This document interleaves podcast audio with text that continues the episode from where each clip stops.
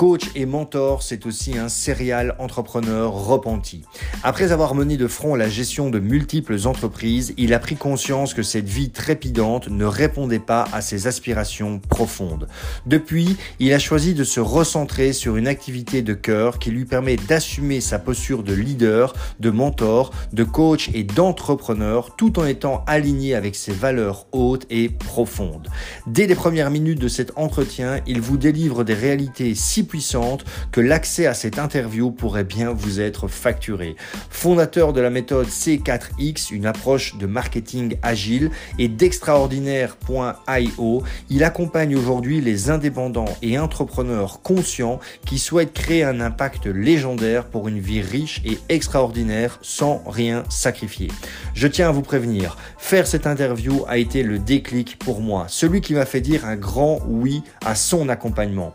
Alors qui sait, peut-être que l'écouter vous provoquera ce même déclic. Mesdames, Messieurs, laissez-moi accueillir Can Magne.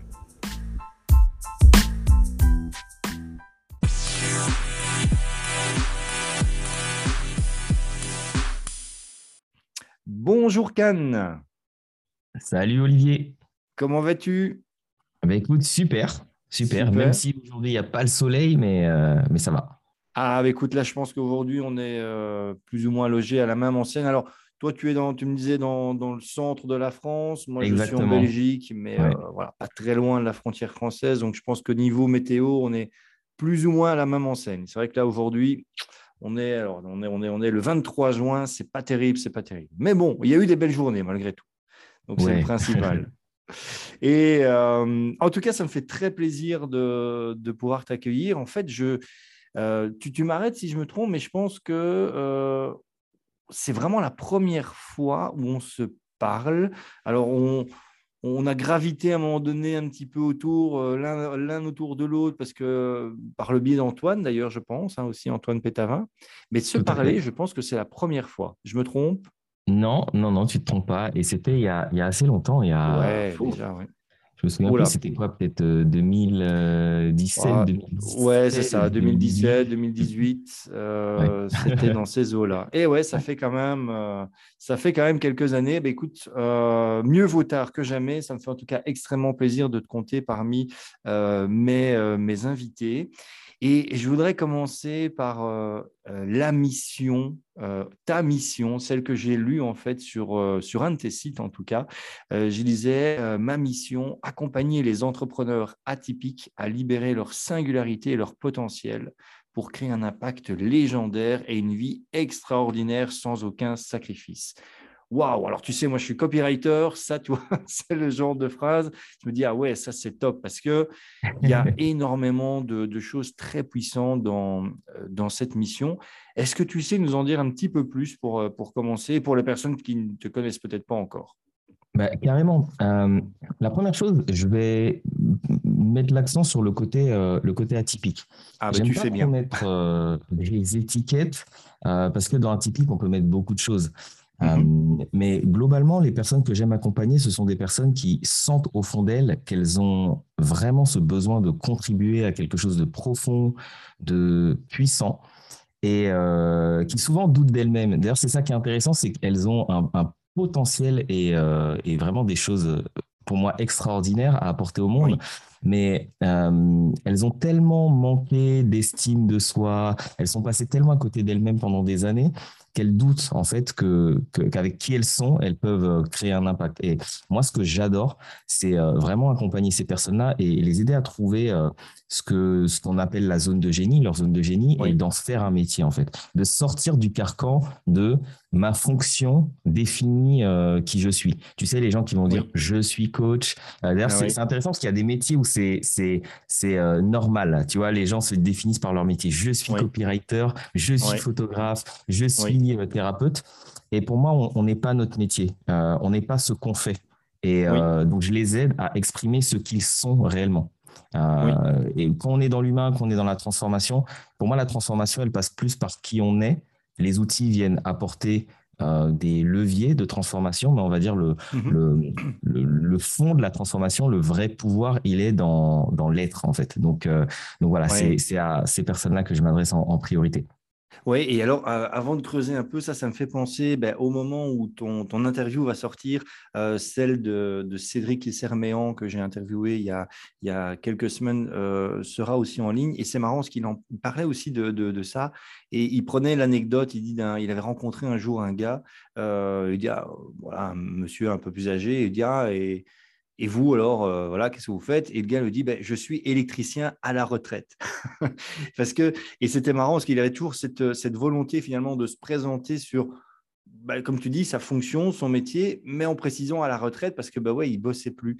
Et euh, c'est assez, euh, donc c'est quelque chose qui est assez symptomatique, tu trouves, de, la part d'un certain nombre de personnes, de voilà, voilà, se présenter en disant par une fonction ou par les diplômes que l'on a, ou, et donc finalement d'oublier qui on est.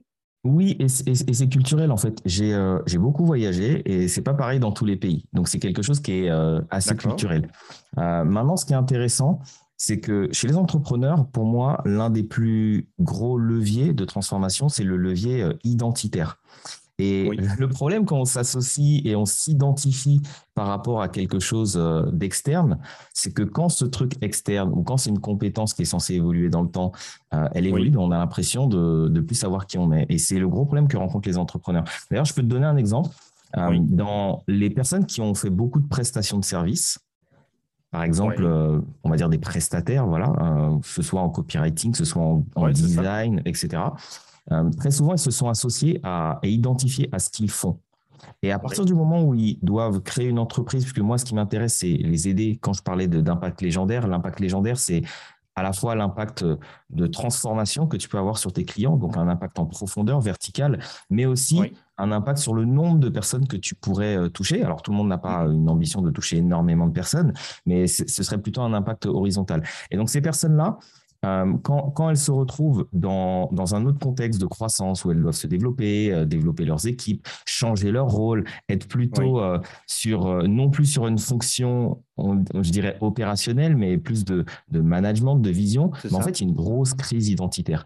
Et d'ailleurs, c'est souvent ce qui va les freiner dans leur croissance. Elles ne se rendent pas compte, mais elles auront du mal à déléguer, ou inconsciemment, elles vont embaucher les mauvaises personnes qui leur feront, arriver au constat de bah, personne ne le fera aussi bien que moi.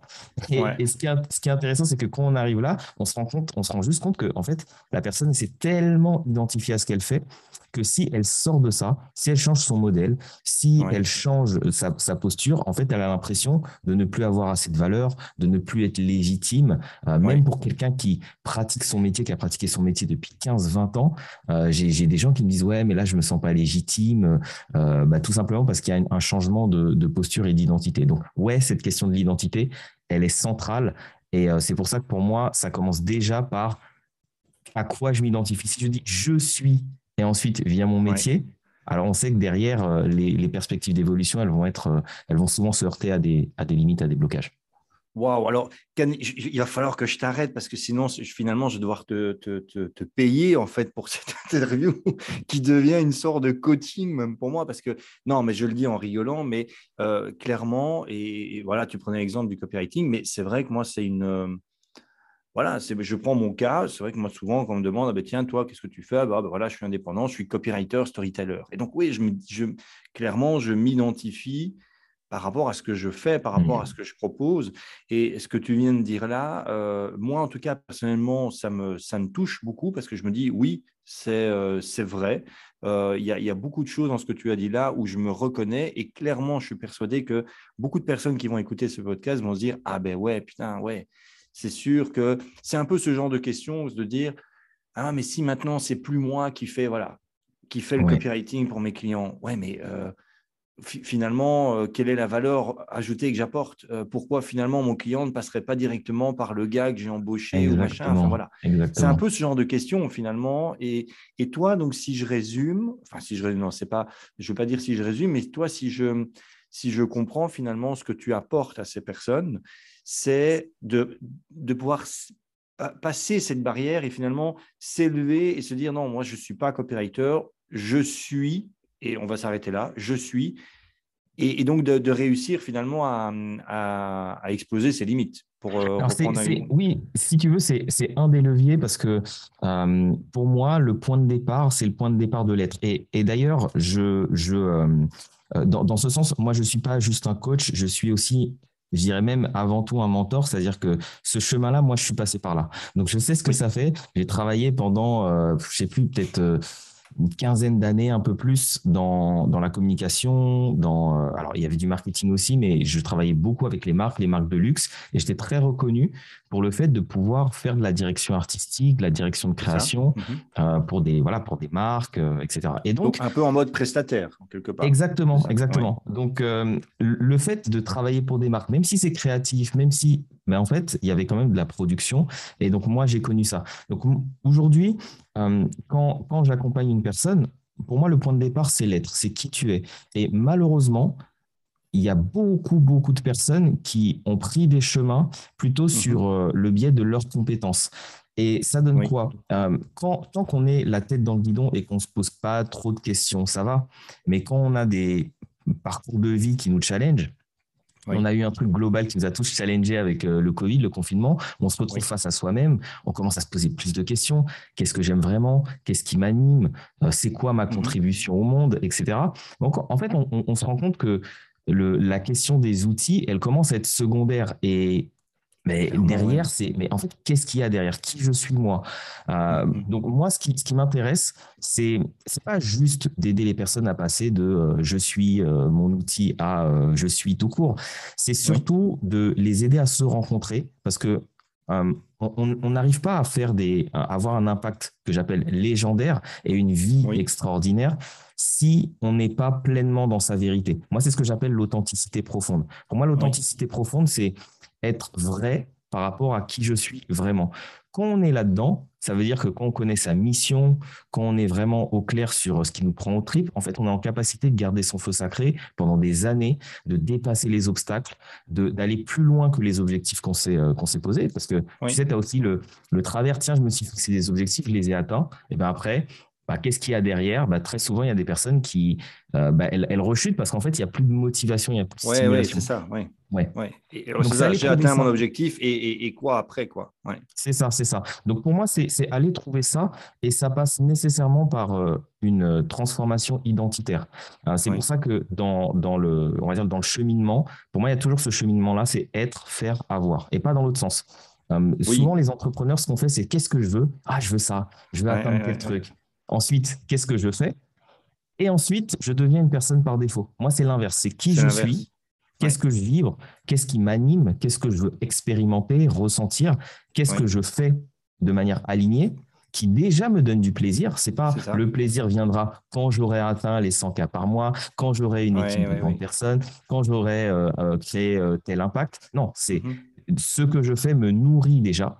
Et ensuite, l'avoir, bah, c'est tout simplement pouvoir euh, accueillir à bras ouverts quand on est dans ce cheminement ce que la vie va nous apporter. En général, c'est largement supérieur à ce qu'on aurait euh, voulu. Parce qu'on est dans un axe, c'est comme si on était sur, euh, sur, sur une autoroute, en fait. Donc voilà, c'est moi, c'est ça qui, qui m'anime. Et je, je, je, parle juste d'un truc parce que on peut se dire, ah oui, d'accord, donc Cannes, en fait, tu es juste sur le mindset. Non, parce que j'ai parlé du faire aussi et c'est hyper important. Euh, moi, je ne fais pas partie de ces gens qui pensent que tout est juste mindset, tout est juste énergie. Il y a, mhm. on est dans un monde qui est très terrestre, où il y a besoin de stratégies très concrètes, d'actions concrètes qui vont emmener à certaines choses. Donc, moi, ce que je dis, c'est qu'il y a la science de la réussite.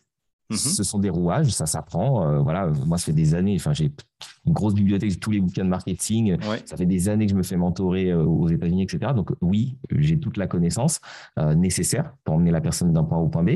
Mais par contre, après, il y a l'art.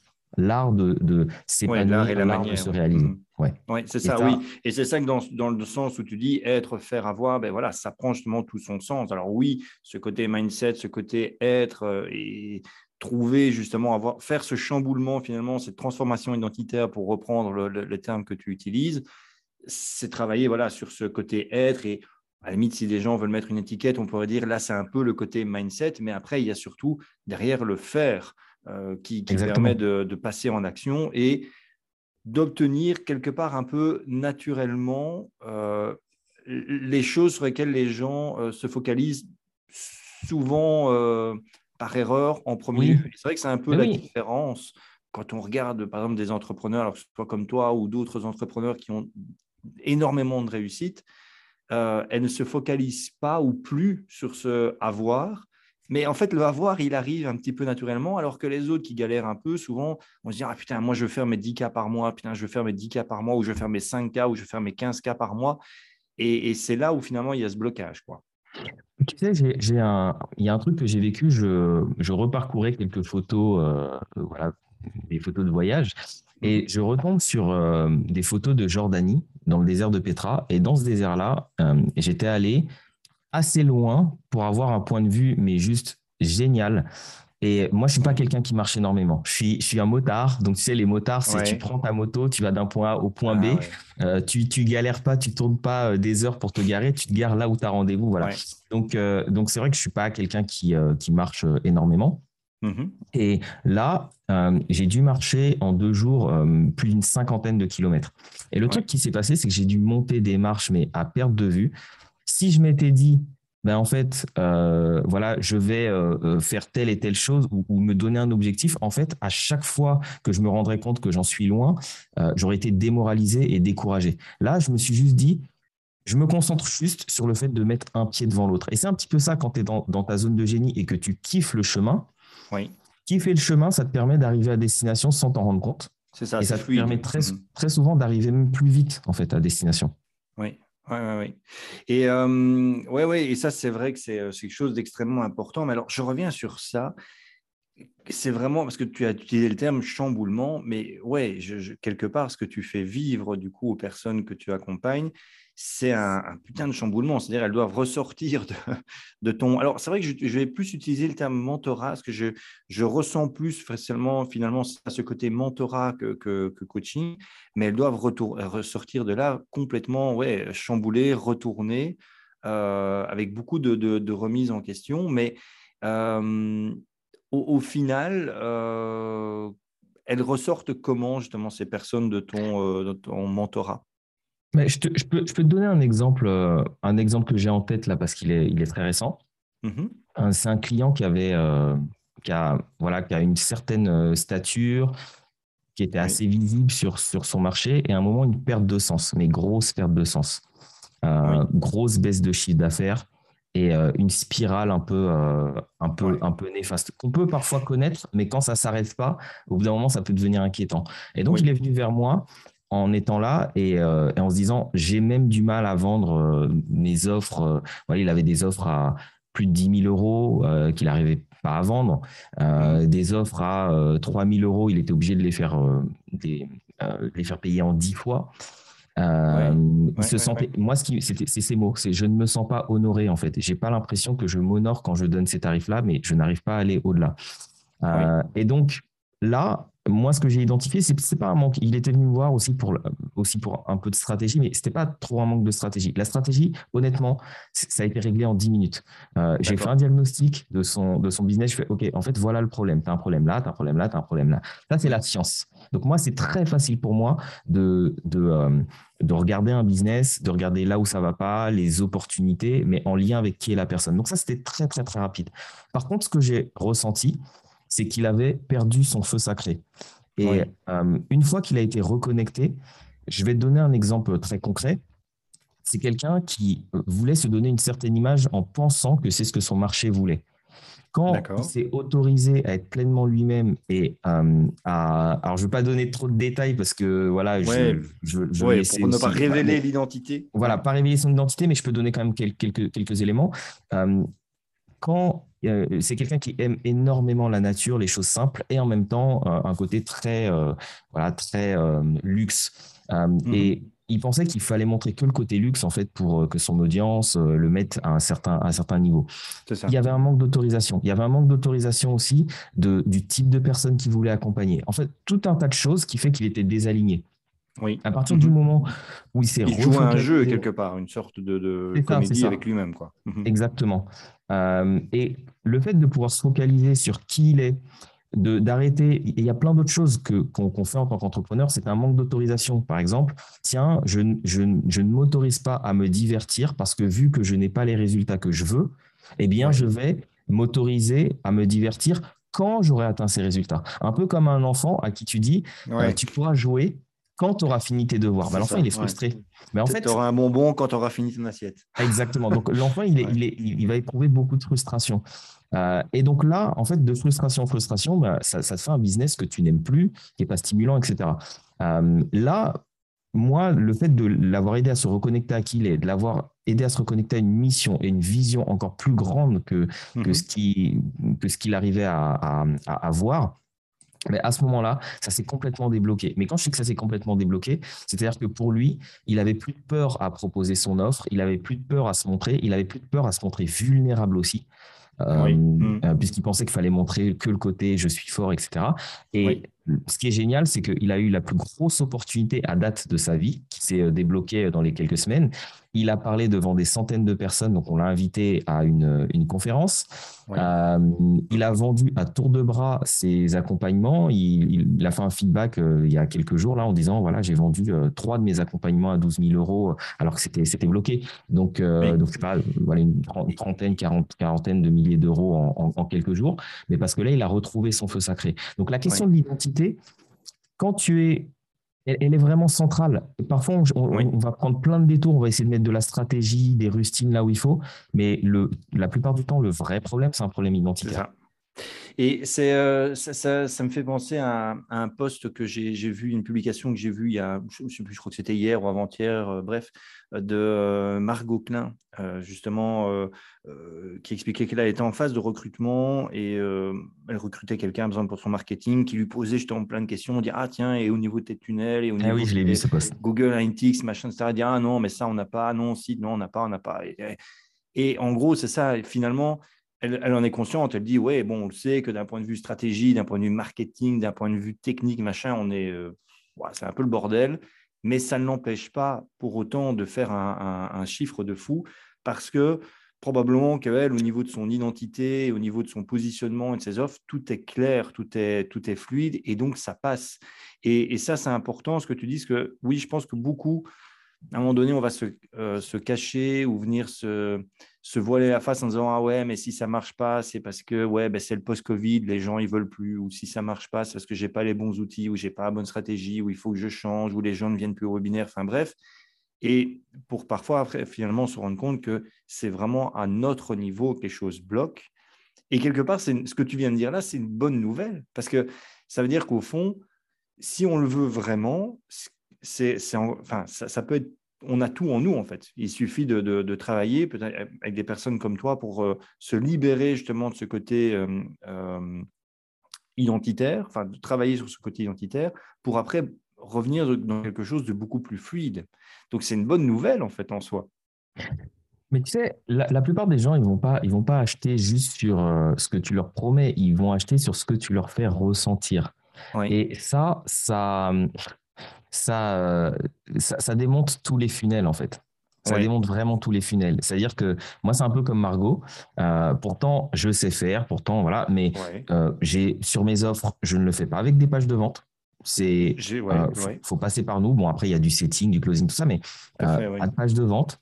Il y, a, il y a plein de choses que tu pourrais dire, il faut tout ça. moi, j'ai dû faire, je dirais, une diète euh, j'étais tombé à un moment, ben, le moment où on s'est, on s'est connus, j'étais un peu dans, dans, le too much. C'est-à-dire qu'à un moment, il y a tellement d'engouement du marketing que tu fais des, j'appelle ça des funnels spaghetti. Tu sais, des, des, mhm. funnels où ça part dans tous les sens, il y a plein de trucs d'upsell, de machin. C'est ça, où tout est un petit peu automatisé, il va faire ça, il va cliquer là, il va avoir tel il va rentrer dans tel funnel. Enfin, ouais, le truc. Euh, Mm. Et, et, en fait, ça, ça, ça crée aussi des burn-out d'entrepreneurs. Parce que dis-toi que chaque élément que tu crées dans ton entreprise, c'est un élément auquel tu devras penser. Ne serait-ce qu'un oui, C'est vrai. Donc, tu as mille trucs à penser. Et j'ai, à un moment, j'ai mis tout ça à la poubelle et j'ai dit, je vais faire un truc simple. Revenons à l'essentiel. J'ai mon mm. profil, j'ai Messenger, j'ai mon téléphone. Point. Wow. Et euh, d'ailleurs, c'est marrant parce que euh, c'était, euh, je venais de, fermer toutes mes boîtes, de revendre certaines, etc. un peu avant l'arrivée de mon, de mon premier fils. Et à ce moment-là, je me suis dit, je veux un truc minimaliste. J'ai plus tout le temps que je, que je veux. j'ai envie de passer du temps avec mon fils, du temps en famille. Donc, je vais faire un truc simple.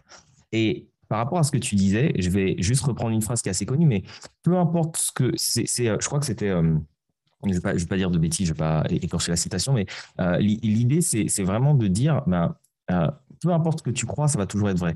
Que tu penses que tu peux réussir avec une liste de 10 000 personnes, bah, si tu penses qu'il te faut ça, ce sera vrai. Mais si tu penses que tu peux réussir avec une liste même de 10 personnes, ce sera vrai. Et j'ai même une cliente euh, qui, pensait que ce n'était pas possible de lancer son offre haut de gamme parce qu'elle avait une audience trop petite. Quand je dis une audience mhm. trop petite, c'est 40 personnes dans son groupe euh, Facebook, mais 40 ultra ciblés. Je lui dis Ah, génial Mais même si tu en avais dit, ce serait génial, tu pourrais vendre à trois personnes. C'est déjà un, début. Euh, et elle a vendu à, à 30 de ces personnes-là une offre à, à, 3000. Trois, quarts de conversion. Ça, c'est ah ouais, euh, une, une, offre à 3000. Et en un mois, elle en a vendu euh, à 25. Donc après, les autres sont arrivés quelques semaines après, mais en un mois, 25. elle a fait 75 000 euros en, en je sais pas, en, quelques semaines, quoi, en un mois. Ouais, avec micro, 40 personnes avec 40 personnes. Moi, je me souviens, mais je ne vais pas dire euh, c'était quoi comme chiffre d'affaires, mais à un moment, il je, y a Antoine, Antoine BM qui fait du super contenu, euh, qui annonce le chiffre d'affaires qu'il fait. Et quand je vois sa, sa, liste de YouTube, sa liste d'images, je me dis, mais c'est juste énorme. Et moi, je faisais le même chiffre d'affaires avec, je crois, 300 euh, personnes dans mon Insta. 1000 sur mon Facebook et je sais pas ma liste d'emails il devait avoir 500 personnes tu vois donc c'est une question de positionnement, une question de stratégie, une question de pricing, une question de. Par contre, j'ai des taux de conversion, mes taux de conversion ont baissé depuis, mais j'ai des taux de conversion indécents. 80, 90% de taux de conversion, mais vraiment indécents. Donc, même ça, j'avais un mais parce que c'était la réalité que je voulais. Je me suis dit, je veux pas prendre beaucoup d'appels. Je veux que les appels convertissent directement euh, parce que j'ai pas le temps, parce que je, veux m'occuper de mon fils, etc. Donc en fait, je me suis mhm. créé une autre réalité. La réalité selon laquelle mon temps allait être super efficient, super rentable, et ça m'a poussé à augmenter mes tarifs. Ça m'a poussé euh, à vendre euh, d'une autre manière. Oui. ça m'a poussé aussi à aller chercher des ressources moi, je voulais pas trop confronter les gens dans, dans, les appels de mhm. vente euh, parce que j'ai une approche qui est plutôt euh, éthique. Et je me suis dit, bah, oui, mais en fait, tu peux être éthique et servir les gens jusqu'au bout, c'est-à-dire de les aider à prendre la meilleure décision pour eux. Donc, ça m'a poussé aussi à, à, revoir ma copie sur des choses que j'osais pas trop faire, etc. Donc, c'est au final, les contraintes, elles sont bénéfiques. Et ce que j'ai, ce que j'ai, mhm. moi, je suis dans, dans des gros masterminds aux États-Unis. Et quand je, parle avec les personnes les plus, qui ont le, niveau de réussite le plus élevé dans ces masterminds, donc on parle de personnes qui génèrent 50 euh, millions, 60 millions, 80 millions par an, euh, ces, personnes-là, ce qu'elles me disent, elles me disent que justement, elles n'attendent plus que les contraintes arrivent par elles-mêmes. C'est ce que fait une personne qui est en réaction. Elle crée elle-même les contraintes. Par exemple, la personne va dire, OK, comment je peux générer 80 euh, millions en 10 ans? Et après, elle va se dire comment je peux la générer en un an? Et quand elle se pose la question en un an, bah, elle est obligée de penser très, très, très, très, très différemment, de changer toute sa stratégie. Euh, et c'est ça qui est intéressant aussi, c'est de te dire comment je peux penser différemment pour, euh, euh, au final, aller là où je veux aller. Voilà. Oui, oui, oui. C'est, alors, c'est vraiment. et ça, ça, me fait vraiment très plaisir de t'entendre parler de ça parce que je, je, je suis pour l'instant un petit peu dans, dans toutes ces réflexions-là et je m'aperçois qu'il y a de plus en plus effectivement de, de, personnes, d'entrepreneurs euh, qui ont de très belles réussites. Mais quand je dis de très belles réussites, c'est à tout point de vue, c'est-à-dire oui, effectivement au niveau du, du chiffre d'affaires de leur entreprise, mais aussi de surtout ce que ça leur permet d'être et de vivre au quotidien, vraiment en tant que personne mmh. par rapport à leur famille. Et euh, la plupart des personnes avec qui je discute pour l'instant mais sont un peu dans cette, euh, dans cette optique-là de dire, mais finalement, OK, qu'est-ce que je veux créer? Quelle vie un petit peu peut-être minimaliste ou simple je veux pour moi Quelles sont les règles que je veux créer pour mon business et pour ma vie? Je veux pas suivre les règles qu'on dit, voilà, il faut faire ça, il faut faire comme ça, il faut faire machin, il faut. Non, moi, je veux créer mes propres règles qui correspondent finalement à qui je suis, qui j'ai envie de devenir. Et ça fonctionne. Je ne sais pas si tu connais euh, Olivia Sotro ou si tu as déjà entendu parler d'Olivia Sotro. Voilà. Et qui a créé l'alchimie sacrée. Et c'est un peu pareil. Elle, au départ, a voulu un peu suivre toutes les règles business qu'on disait ah, il faut que tu fasses ça, des tunnels de vent, des machins, etc. Et elle a tout envoyé péter parce qu'elle dit non, non, mais ça, ça m'emmerde. Et elle a vraiment créé son business à son image. Et elle fait des choses, d'ailleurs, je l'ai interviewée, je dis anti-marketing. quoi. C'est vraiment, enfin, je, je, ne comprends pas comment. Euh, et, et elle fait, elle a un succès de fou. Elle a un succès de fou avec une micro-communauté. Je lui ai posé la question, elle me dit non, non, la communauté, elle est très, très, très réduite. elle a peut-être 1000 personnes dans sa, dans sa liste email. Elle, a, elle dit vraiment sa vraie communauté qui, qui, allez, comme on dit, ses fans, elle dit c'est peut-être 300, 350 personnes maintenant et ça lui permet de faire des revenus vraiment euh, extraordinaires et de vivre la vie qu'elle veut, euh, qu'elle veut vivre.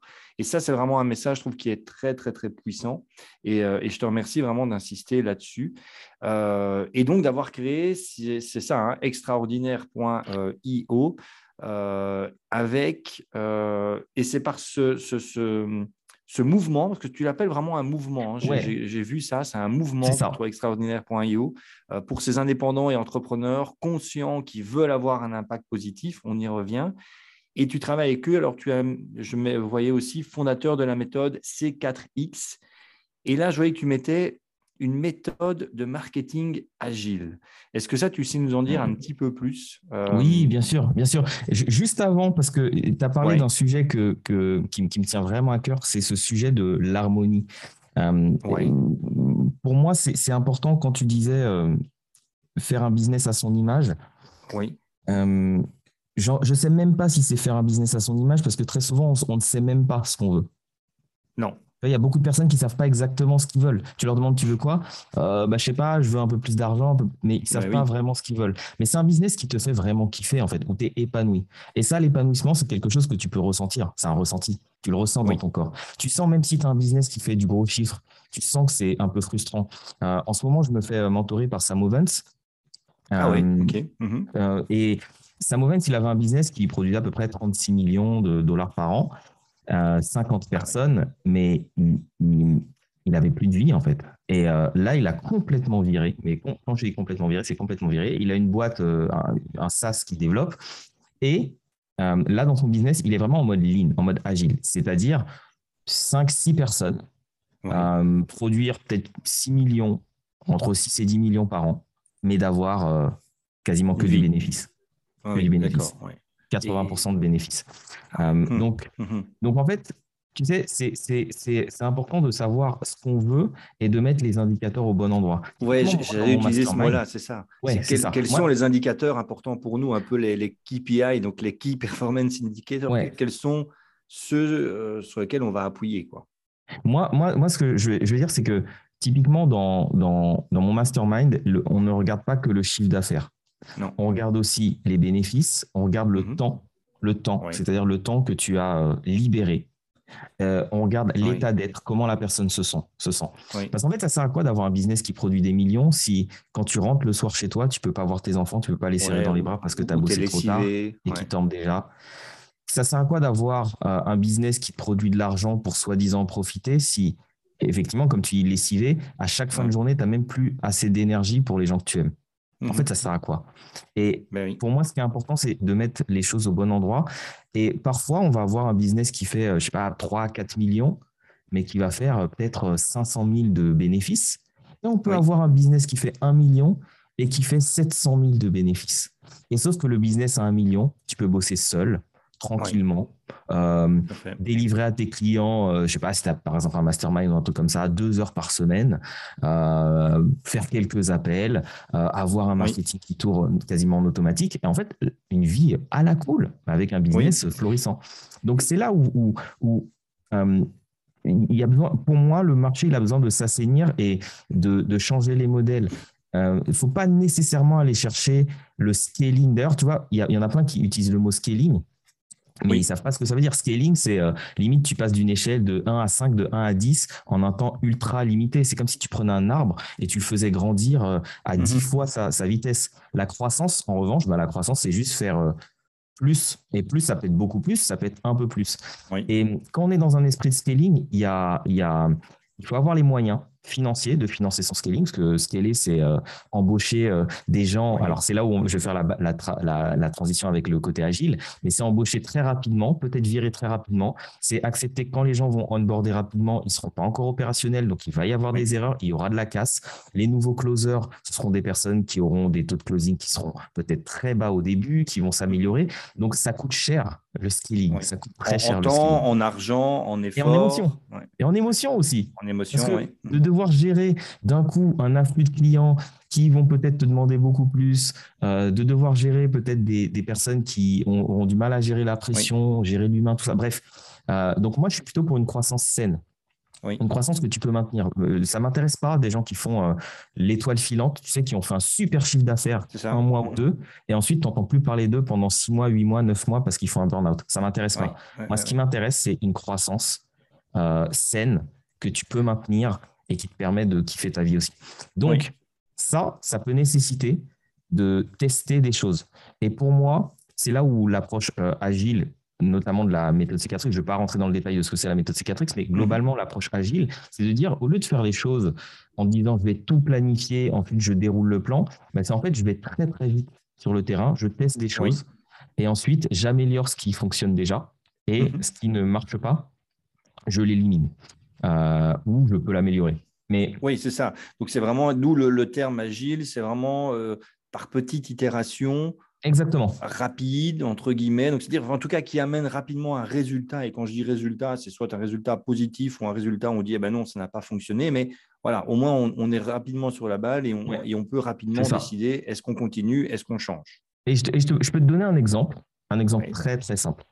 Euh, des gens qui me disent ah ouais mais tu sais moi je veux faire euh, euh, moi le nouveau business model que j'ai envie d'avoir c'est de faire des immersions d'une semaine où on va faire ça mhm. ça ça. Donc une immersion d'une semaine ça va coûter eh surtout tout, tout le lieu le, peut-être l'hébergement la nourriture tout ça.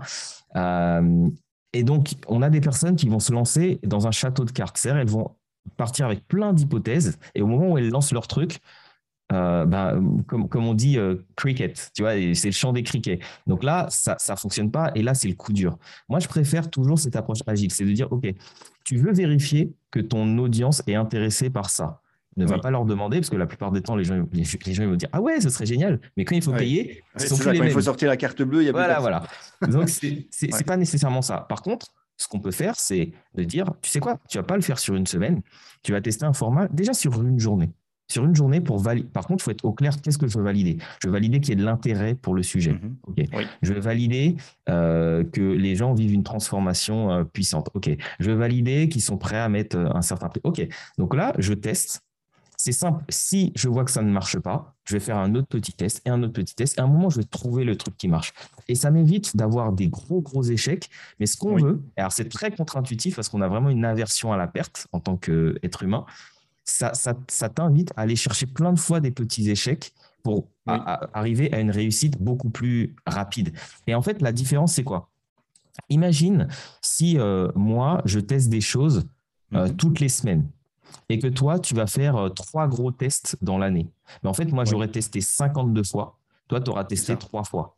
Et dans mes 52 tests, j'aurais à chaque fois amélioré. Donc après, ça veut dire quoi? Ça veut dire que tout ce que j'ai amélioré, parce que c'est pas juste pour mhm. lancer quelque chose, c'est aussi quand c'est déjà lancé, comment tu l'améliores. Typiquement, et je le sais, il y a un de nos programmes, je sais qu'il n'y a aucun équivalent sur le marché. Parce que ce, ce programme-là, il a vécu 20 itérations et à chaque fois, on a pris tous tout, tous les feedbacks des clients pour donner encore le meilleur, le meilleur, le meilleur. Et en fait, j'aurais jamais pu créer ce programme d'un coup.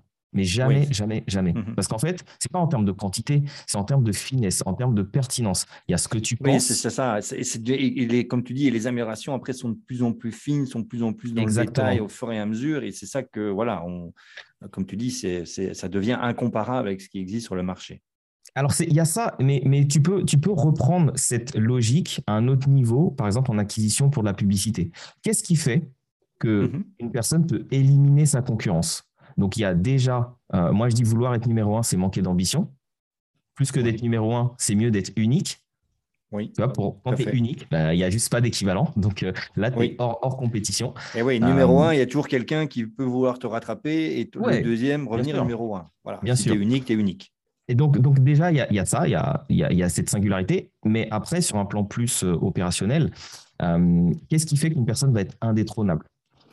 Quand tu fais de la publicité, euh, la publicité, la barrière à l'entrée, elle est extrêmement faible. Avec quelques euros, tu peux lancer une pub. Ben Vraiment, la barrière à l'entrée, elle est faible. Donc, ce n'est pas, pas le fait de faire de la pub qui fait qu'une personne va, va pouvoir se, se, démarquer. Par contre, c'est combien de fois la personne aura itéré pour trouver le bon axe, le bon angle, la bonne accroche, la bonne phrase, le, bon texte. Et je sais que bah voilà, toi, toi, toi, tu sais tout ça. Mais mhm. en fait, la différence, c'est quoi? C'est que quand une personne aura itéré peut-être 50 fois, qu'elle aura refait son, son webinaire ou sa VSL 30 euh, fois, et qu'une personne, au bout de la troisième fois, abandonne. Ben, en fait, déjà, ça a éliminé toute une partie du marché. Ensuite, ceux qui vont essayer de continuer, mais qui auront des résultats moyens et qui vont se dire, bon, bah, c'est bon, ça fonctionne euh, correctement, ben, en fait, ils auront un certain niveau de réussite. Mais la personne qui euh, a osé, vraiment osé aller jusqu'au bout et n'a pas cessé d'itérer, en fait, elle fera quelque chose. Tu sais, c'est comme un arbre qui a des racines qui sont hyper profondes dans le sol. Tu peux pas l'arracher, tu peux pas le déraciner. Donc ça, c'est ça qui est intéressant sur, sur, sur le marché, c'est que quand tu as des personnes qui sont sur une vision long terme, et ça c'est une question de vision, c'est mhm. quand tu es sur une vision long terme, tu penses comme ça. Tu n'es pas là juste pour faire euh, du cash rapide. tu es là pour être euh, encore là dans les 10, c'est ça, 20 pour, pour être ancré. Et, pour reprendre justement ton, ton image de l'arbre, c'est ça. C'est que même si à un moment donné, il y a une tempête, bon, ok, il y a peut-être quelques branches qui vont se casser la gueule pendant la tempête, mais euh, l'arbre, il sera toujours là. quoi. Et il sera toujours bien planté. Il ne sera pas déraciné. Il ne sera pas couché par terre et il pourra voilà, reprendre sa route une fois que la, tempête est passée. Quoi. Mais c'est pour ça que de l'extérieur, il faut pas copier les stratégies des gens, en fait. Parce que de l'extérieur, mmh. tu, sais, tu sais, imagine que, par exemple, moi, il y a des gens qui, qui, euh, me disent, mais Can, comment tu fais tes lives? Moi, on me dit euh, le blueprint, hein, si tu fais des lives de 15-20 minutes max, sinon les gens, ils décrochent. Je fais des lives de 1h30, parfois 2 heures avec des 180, 200, 250 commentaires, les gens qui sont là jusqu'au bout. On a même fait un live qui a duré 4 heures. Et c'est pas juste euh, les nouveaux arrivants, c'est que on a même des clients qui viennent regarder les lives. Ça, pourquoi? C'est parce que j'apporte un, un niveau de valeur que vraiment je pourrais faire payer. Je, pourrais vraiment faire payer sans honte. Ah bah tu sais, l'interview ici, je pense qu'on pourrait la faire payer, hein. clairement. je, dis, ça, c'est pas, pas pour, euh, pour, pour Non, non, mais je, je, tout à fait, non, non, mais je dis ça aussi sérieusement parce que c'est. C'est juste pour expliquer aussi que, en fait, euh, si vous voulez suivre le, blueprint des autres personnes, vous risquez de faire des choses qui ne marcheront pas pour vous. Si quelqu'un dit, tiens, je vais faire comme Cannes, je vais faire des lives d'une heure trente, la personne, elle va faire un burn-out. Parce que moi, en fait, je ne suis pas en train de créer du lien juste pour vendre ce mois-ci. Je crée du lien pour que ces personnes-là, elles restent avec moi dans les dix prochaines années. Et quand tu regardes Gary Vee, par exemple, Gary Vee, euh, si quelqu'un veut copier Gary Vee, mais les gens, ils vont mourir. Eh Gary Vee, il, il va dans des écoles, il parle à des gens qui n'ont même pas les moyens d'acheter quoi que ce soit chez lui. Mais c'est pas grave. Ce sont les gens qui demain, en fait, ils, plantent des graines des futurs super entrepreneurs de demain qui, quand lui, il aura 10 ans de plus, 15 ans de plus, tous ces gens-là viendront vers lui en disant, écoute, merci, c'est toi qui m'as aidé à me lancer. Mon business, il cartonne, j'ai envie d'aller plus loin, je veux faire appel à ton agence, je veux faire appel à ton consulting. Donc c'est ça, et même à la limite, quand lui ne sera plus là, finalement, en gros, il, va, et, on en revient à ce que tu disais, il, va au-delà de, sa personne. Euh, c'est vraiment, oui, c'est un mouvement, c'est quelque chose qu'il crée et qui le dépasse, quoi. Exactement. Et c'est pour ça que, tu vois, j'emploie des mots, les gens ils pourraient dire, ouais, mais attends, Can, il exagère un peu, euh, légendaire mais c'est pas c'est pas euh, c'est pas une vue de l'esprit. Mm-hmm. Être légendaire, c'est écrire sa propre légende. C'est incarner sa légende personnelle. C'est la vivre. Et quand, tu sais, moi, quand je parle à des, à des, euh, à des personnes, j'ai un, groupe Facebook, on est, euh, c'est 800 personnes. Euh, c'est pas, pas un groupe énorme, 800 personnes. Mais quand je parle devant ces 800 personnes, je parle comme s'ils étaient 8 millions. Je leur délivre comme s'ils étaient 8 millions. Je leur délivre comme si j'étais sur scène et qu'ils avaient payé un ticket à 2000 balles. Donc, tu peux pas me copier si tu viens juste en te disant tiens, mon groupe, c'est un groupe de prospects et il faut qu'ils achètent ce mois-ci parce que je veux atteindre euh, tant ce mois-ci. Tu peux pas faire ce que je fais, en fait. Tu vois, c'est là où. Tu, ne rattaches pas la valeur que tu délivres au fait que la personne ait payé euh, rien, 50 balles, 1000 euros, 5000, 10 000. Quoi. Absolument pas. Absolument pas. Mais encore une fois, je ne pourrais pas. Et, par le passé, je n'avais pas été capable de faire ça parce que j'avais pas ancré ma vision. Donc, euh, quand j'allais sur le groupe Facebook, j'y allais déjà avec euh, des attentes. Avec des objectifs. combien, combien cette publication va me rapporter? Combien je vais avoir d'appels après ce live? Exactement. Euh, S'il n'y avait rien derrière, j'avais de la frustration, etc. Là, mhm. j'y vais, mais vraiment dans un esprit de don, genre, je vais vous faire kiffer et moi, je vais kiffer.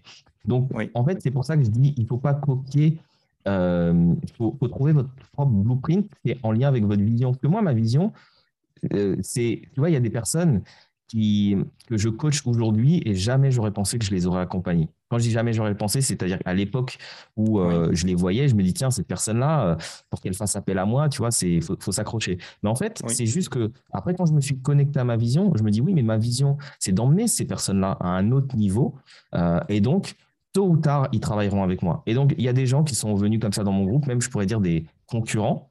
Oui. Je les ai laissés venir dans le groupe, etc. Et à un moment, il y a un truc qui a fait tilt et qui leur a fait dire Waouh, Cannes, en fait, j'ai envie de bosser avec toi. Donc, c'est pour ça que je, je, veux vraiment que les personnes ici euh, gardent un truc en tête, surtout qu'en ce moment, on est dans une période assez euh, compliquée, en tout cas au moment où on fait ce, cette, interview.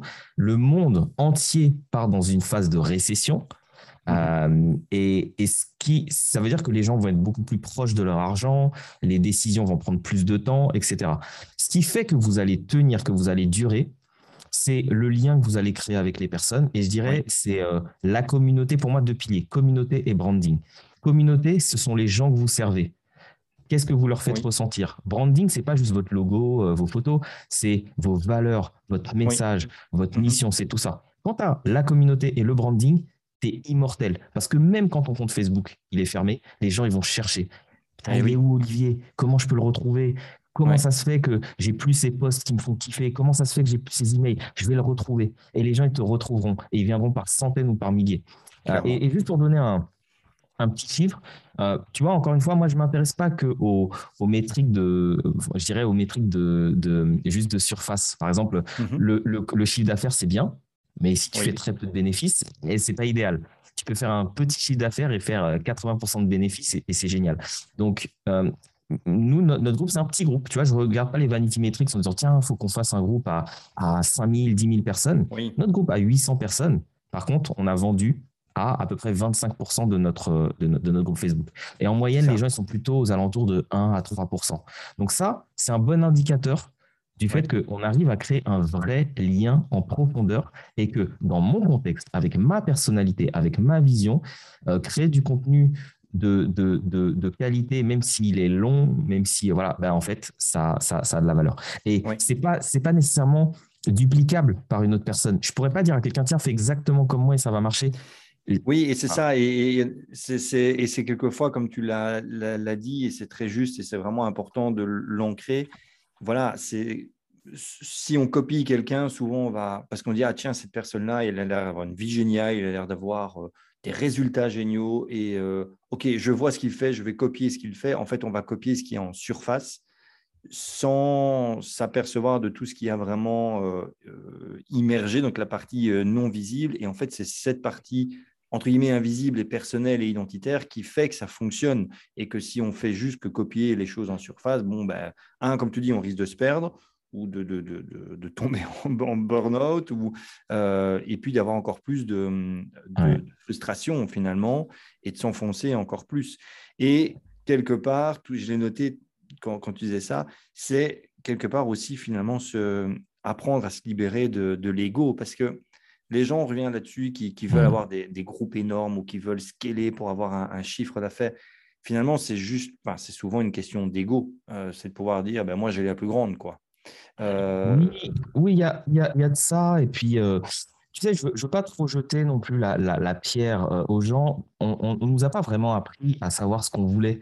dès l'enfance, tu veux quelque chose, on va te dire Ah ben non, mais c'est compliqué, c'est pas possible, c'est pas fait pour toi, etc. Donc, c'est aussi changer d'habitude, en fait. Tu vois, moi, je le vois aussi avec beaucoup d'empathie en disant voilà, les gens, ils ont, ils ont besoin de changer d'habitude et puis euh, ça a besoin de venir d'eux. Et tu sais que tu disais, les gens, ils copient en surface. Et je, vais te donner une, une, métaphore. C'est un peu comme si euh, tu, tu, vois un œuf, quelqu'un voit un œuf, un œuf, et la personne, elle va se dire, waouh, mais en fait, si ça marche, Cannes avec son œuf, je vais faire un œuf. Et lui, il va commencer à faire un œuf en plâtre ou en, en, en ce que tu veux. Mhm. Et sauf que moi, au bout de quelques semaines, mon œuf, il va se casser et tu as euh, une putain d'autruche qui va arriver et qui va écraser son œuf. En plate. Ce que je veux dire, c'est que moi, à l'intérieur de cette œuvre, c'est pas juste une forme, c'est qu'il y a un truc, qui a de la vie. Si tu copies juste l'extérieur, ben en fait, tu auras, auras, juste créé une coquille vide. Et ce qui est intéressant aussi, pour rester dans la, dans la métaphore, c'est que euh, un œuf, si tu le casses de l'extérieur, tu tues la vie, mais s'il se casse depuis l'intérieur, tu crées la vie. Ça veut dire aussi que oui. pour les personnes, euh, arrêtez de, de vous reposer que sur vos coachs pour qu'ils vous disent quoi faire. Ça, c'est l'équivalent de casser votre œuvre de l'extérieur, de, de mhm. faire les choses à votre place. Pour moi, un coach, il doit, un bon coach, il doit infuser quelque chose, inspirer la personne à, euh, à je dirais, être en expansion, à casser elle-même sa coquille, en fait, pour, pour qu'elle puisse euh, bah, être pleine de vie. Voilà, la métaphore. Oui, c'est ça. Et oui, euh, infuser et puis laisser euh, l'espace à la personne pour, pour passer elle-même à l'action et, prendre, prendre ses, décisions. Et c'est vrai que c'est un, enfin, un travail à la fois, bon, le, coach en lui-même qui doit avoir cette, euh, dire, cette, cette attitude et cette euh, humilité de dire je ne suis pas là pour euh, sauver la personne, euh, mais pour lui infuser des choses. Et le coaché, lui, doit avoir ce, courage de dire c'est moi qui prends la pleine responsabilité de ma réussite ou de, finalement de ma stagnation ou de mon échec. Quoi. Oui, ça, demande, ça demande aussi une, honnêteté intellectuelle quand on est un accompagnant parce qu'en fait, je, vais, je, vais, dire un truc sans, sans viser personne, parce que moi, ça ne m'intéresse pas de viser des gens, mais plutôt des comportements. Mmh Il y a pas mal de, business coach qui ne devraient pas prendre certains clients. Ce ne sont pas les bons clients pour eux. Dans le sens où il devrait être clair en disant, voilà, euh, moi je ne suis pas un coach, je suis un mentor, je vais te dire exactement ce que j'ai fait, et si tu as le même profil que moi, ça va marcher pour toi. Je te donne un exemple. Des gens qui sont extravertis, qui ont des techniques marketing d'extravertis, et qui vont coacher des introvertis qui n'arriveront jamais à implémenter ce que eux ont fait. Mais c'est normal que ça marche pas. Il devrait être honnête et de dire ça marche pour des gens qui sont comme ça, comme ça, comme ça, comme ça, et qui sont en capacité de faire exactement ce que je dis, parce que moi, je sais transmettre ce que moi j'ai fait. Ça, au moins, c'est honnête. Après, il y a d'autres personnes euh, mm-hmm. qui ont une autre approche. Moi, je fais partie plutôt des personnes qui euh, et cette approche-là. C'est-à-dire que tu veux faire comme moi, tu as le même état d'esprit, etc. Ok, je peux te montrer. Mais par contre, ce qui m'intéresse, c'est plutôt, euh, et c'est là, c'est pour ça que je te disais, j'ai pas juste la casquette euh, de, oui, j'ai la casquette de mentor, j'ai la casquette de consultant, j'ai la casquette de coach. donc, ça veut dire qu'une personne, et pour moi, c'est intéressant d'avoir même les quatre, coach, consultant, mentor et enseignant. Euh, c'est ce que je fais. Hein. D'ailleurs, ma semaine est un peu répartie comme ça. Euh, il y a des moments où je transmets des masterclass à mes clients, des moments où je les coach, des moments où euh, je les inspire et des moments où bah, je les guide de manière, enfin, tu vois, des feedbacks de, de, de, consulting quasiment. donc, voilà. En tout cas, c'est ma vérité. Pour moi, l'équilibre, il, il se situe là. Et en fait, c'est de pouvoir. Moi, ce qui est important pour moi, c'est de dire à la personne OK, qui es-tu? Qu'est-ce mhm. que tu aimes faire? Qu'est-ce que tu n'aimes pas faire? Qu'est-ce que tu veux vivre comme vie? Quelqu'un qui me dit, moi j'ai envie de travailler 50% du temps, euh, et moi je fais partie du, je pars du principe qu'on peut tout avoir. Donc c'est la personne qui me dit, je veux doubler mon chiffre d'affaires, mais je veux travailler 50% du temps. Ça va lui demander de faire des choses d'une certaine manière. Et la personne qui me dit, OK, euh, moi j'adore bosser, j'adore créer du contenu, euh, si je pouvais en faire toute la journée, ça me ferait kiffer. OK, c'est pas la même chose. la personne qui me dit, moi j'ai envie de créer le moins de contenu possible, ça va pas être le même parcours. Donc, ce qui est intéressant, c'est qui est la personne, qu'est-ce qu'elle aime faire, euh, pourquoi elle a des facilités, euh, quelle vie elle veut avoir, etc. Et ensuite, c'est composer avec elle, c'est co-créer. Donc, ça, c'est un des piliers de ma méthode, c'est co-créer. Comment est-ce qu'on va faire pour co-créer quelque chose qui, euh, qui lui ressemble? Où elle est partie prenante et au final, elle kiffe sa stratégie parce que ça lui ressemble, parce que c'est elle, parce qu'elle est en capacité de la maintenir. Euh, et juste ça, parce que ça part d'elle-même et de, de, de, ça part d'elle-même, de ses désirs, de ce qu'elle veut vraiment. Quoi. Ouais. Et, je, excuse-moi, je voulais juste rajouter un truc, c'est que euh, en vrai, pour avoir vu toutes sortes de business, toutes sortes de stratégies, toutes les stratégies fonctionnent. Oui. La seule bien de le rappeler, ça. Ouais, mm. la seule stratégie qui va marcher, c'est la stratégie que tu es en capacité de maintenir suffisamment longtemps, eh avec suffisamment d'intensité et euh, d'engagement pour que ça produise des résultats. Point. Voilà. Oui, non, non, mais c'est voilà, c'est pour ça que je dis c'est important que tu le rappelles parce que et on a utilisé pas mal de métaphores et donc euh, pour rester un peu dans la métaphore, c'est un peu comme si le jardinier qui, qui, plante des, des, graines de de tomates et puis au bout de deux semaines se dire ah, tiens c'est bizarre j'ai rien j'ai aucune tomate qui, arrive et qui, qui arrache enfin qui retire tout et qui va taper des, graines de radis. Exactement. Je dis bah, tiens j'ai rien. Bon ben oui, ben forcément, c'est clair que à ce moment-là, rien ne peut, euh, rien ne peut euh, survenir de ça. Mais c'est important de le dire parce que bon, c'est le fameux syndrome de l'objet brillant. Hein. On se dit ah ben ça, ça marche pas. Ben oui, mais ça, j'ai vu que lui faisait ça et ça marche. Ah ben je vais faire ça. Ah ben non, ça marche pas chez moi. Ah ben je vais faire ça. Et, euh, et, c'est encore une fois, et je reviens sur ce que je disais, en soi, le message que tu donnes ici, pour moi, je trouve qu'il est extrêmement positif parce que au fond, ça, rend vraiment le, pouvoir à la personne. C'est vraiment de se dire, OK, je, ne dépends pas d'un outil ou d'une stratégie ou d'une tactique. En fait, la stratégie, la technique, les techniques ou la tactique que je vais utiliser, elle doit en fait dépendre vraiment de ce que moi je veux et de ce que moi j'ai envie de, faire et de vraiment ce qui me fait kiffer. Et ça, je trouve que c'est euh, extrêmement, euh, extrêmement puissant parce que euh, bah, finalement, euh, on en revient sur cette notion de plaisir. C'est euh, qui je veux être et qu'est-ce qui me fait plaisir et qu'est-ce qui me ferait plaisir de faire. Ah ben ok, let's do it. Quoi. Ouais, et puis tu as, prononcé le mot, en fait, c'est... moi, j'aime bien dire, parce que c'est ma valeur la plus, la plus haute, c'est la souveraineté. Et la souveraineté, c'est être sa propre autorité. quand je parle de mouvement des extraordinaires, c'est un mouvement de leader de personnes qui ont un leadership. Et tu ne peux pas avoir de leadership si tu es juste euh, en train d'exécuter euh, les commandes de, quelqu'un, de, ton coach ou de ton mentor ou de n'importe qui d'autre. Donc, euh, pour moi, un leader, c'est quelqu'un qui, et même quelqu'un de souverain, c'est quelqu'un qui est sa propre autorité. Donc, ça, ça, ça, va être important. Et puis, après, quand tu parlais de, l'histoire de planter des graines et ensuite de, mm-hmm. d'effacer à chaque fois, c'est. moi, j'ai fait partie de ces personnes-là. Alors, il se trouve que j'ai longtemps été un bourreau du travail, donc euh, on va dire que j'avais des super résultats, mais c'est parce que je bossais comme une brute. À un moment, j'avais 11 euh, business, donc euh, juste la folie. Non, vraiment la folie. Je ne le referai plus jamais. c'est très mauvais. Bouchez-vous les oreilles parce que c'est n'est pas un truc à faire. Absolument pas un truc à faire. Bref, sauf qu'on s'appelle Tony Robbins et qu'on a. voilà. Bah, si vous avez. Quoi qu'aujourd'hui, j'aborderai les choses différemment. Je ferai de la délégation à mort. Voilà, tout n'était pas délégué. Bref. Et en fait, le, truc, c'est aussi identifier qui on est. Encore une fois, euh, pourquoi est-ce que j'en étais euh, venu à faire ça? C'est que j'avais pas identifié que chez moi, il y avait un besoin de, variété, de faire des choses très variées. Et si vous avez un besoin de variété, ce qui va se passer, alors après, il y a plein d'autres choses. Hein. il y a des choses en lien avec le système nerveux. C'est pour ça que quand je, travaille avec quelqu'un, je fais, on va dire, un audit complet, mais même de ce que la personne mange, de ses comportements, de ses émotions, bref.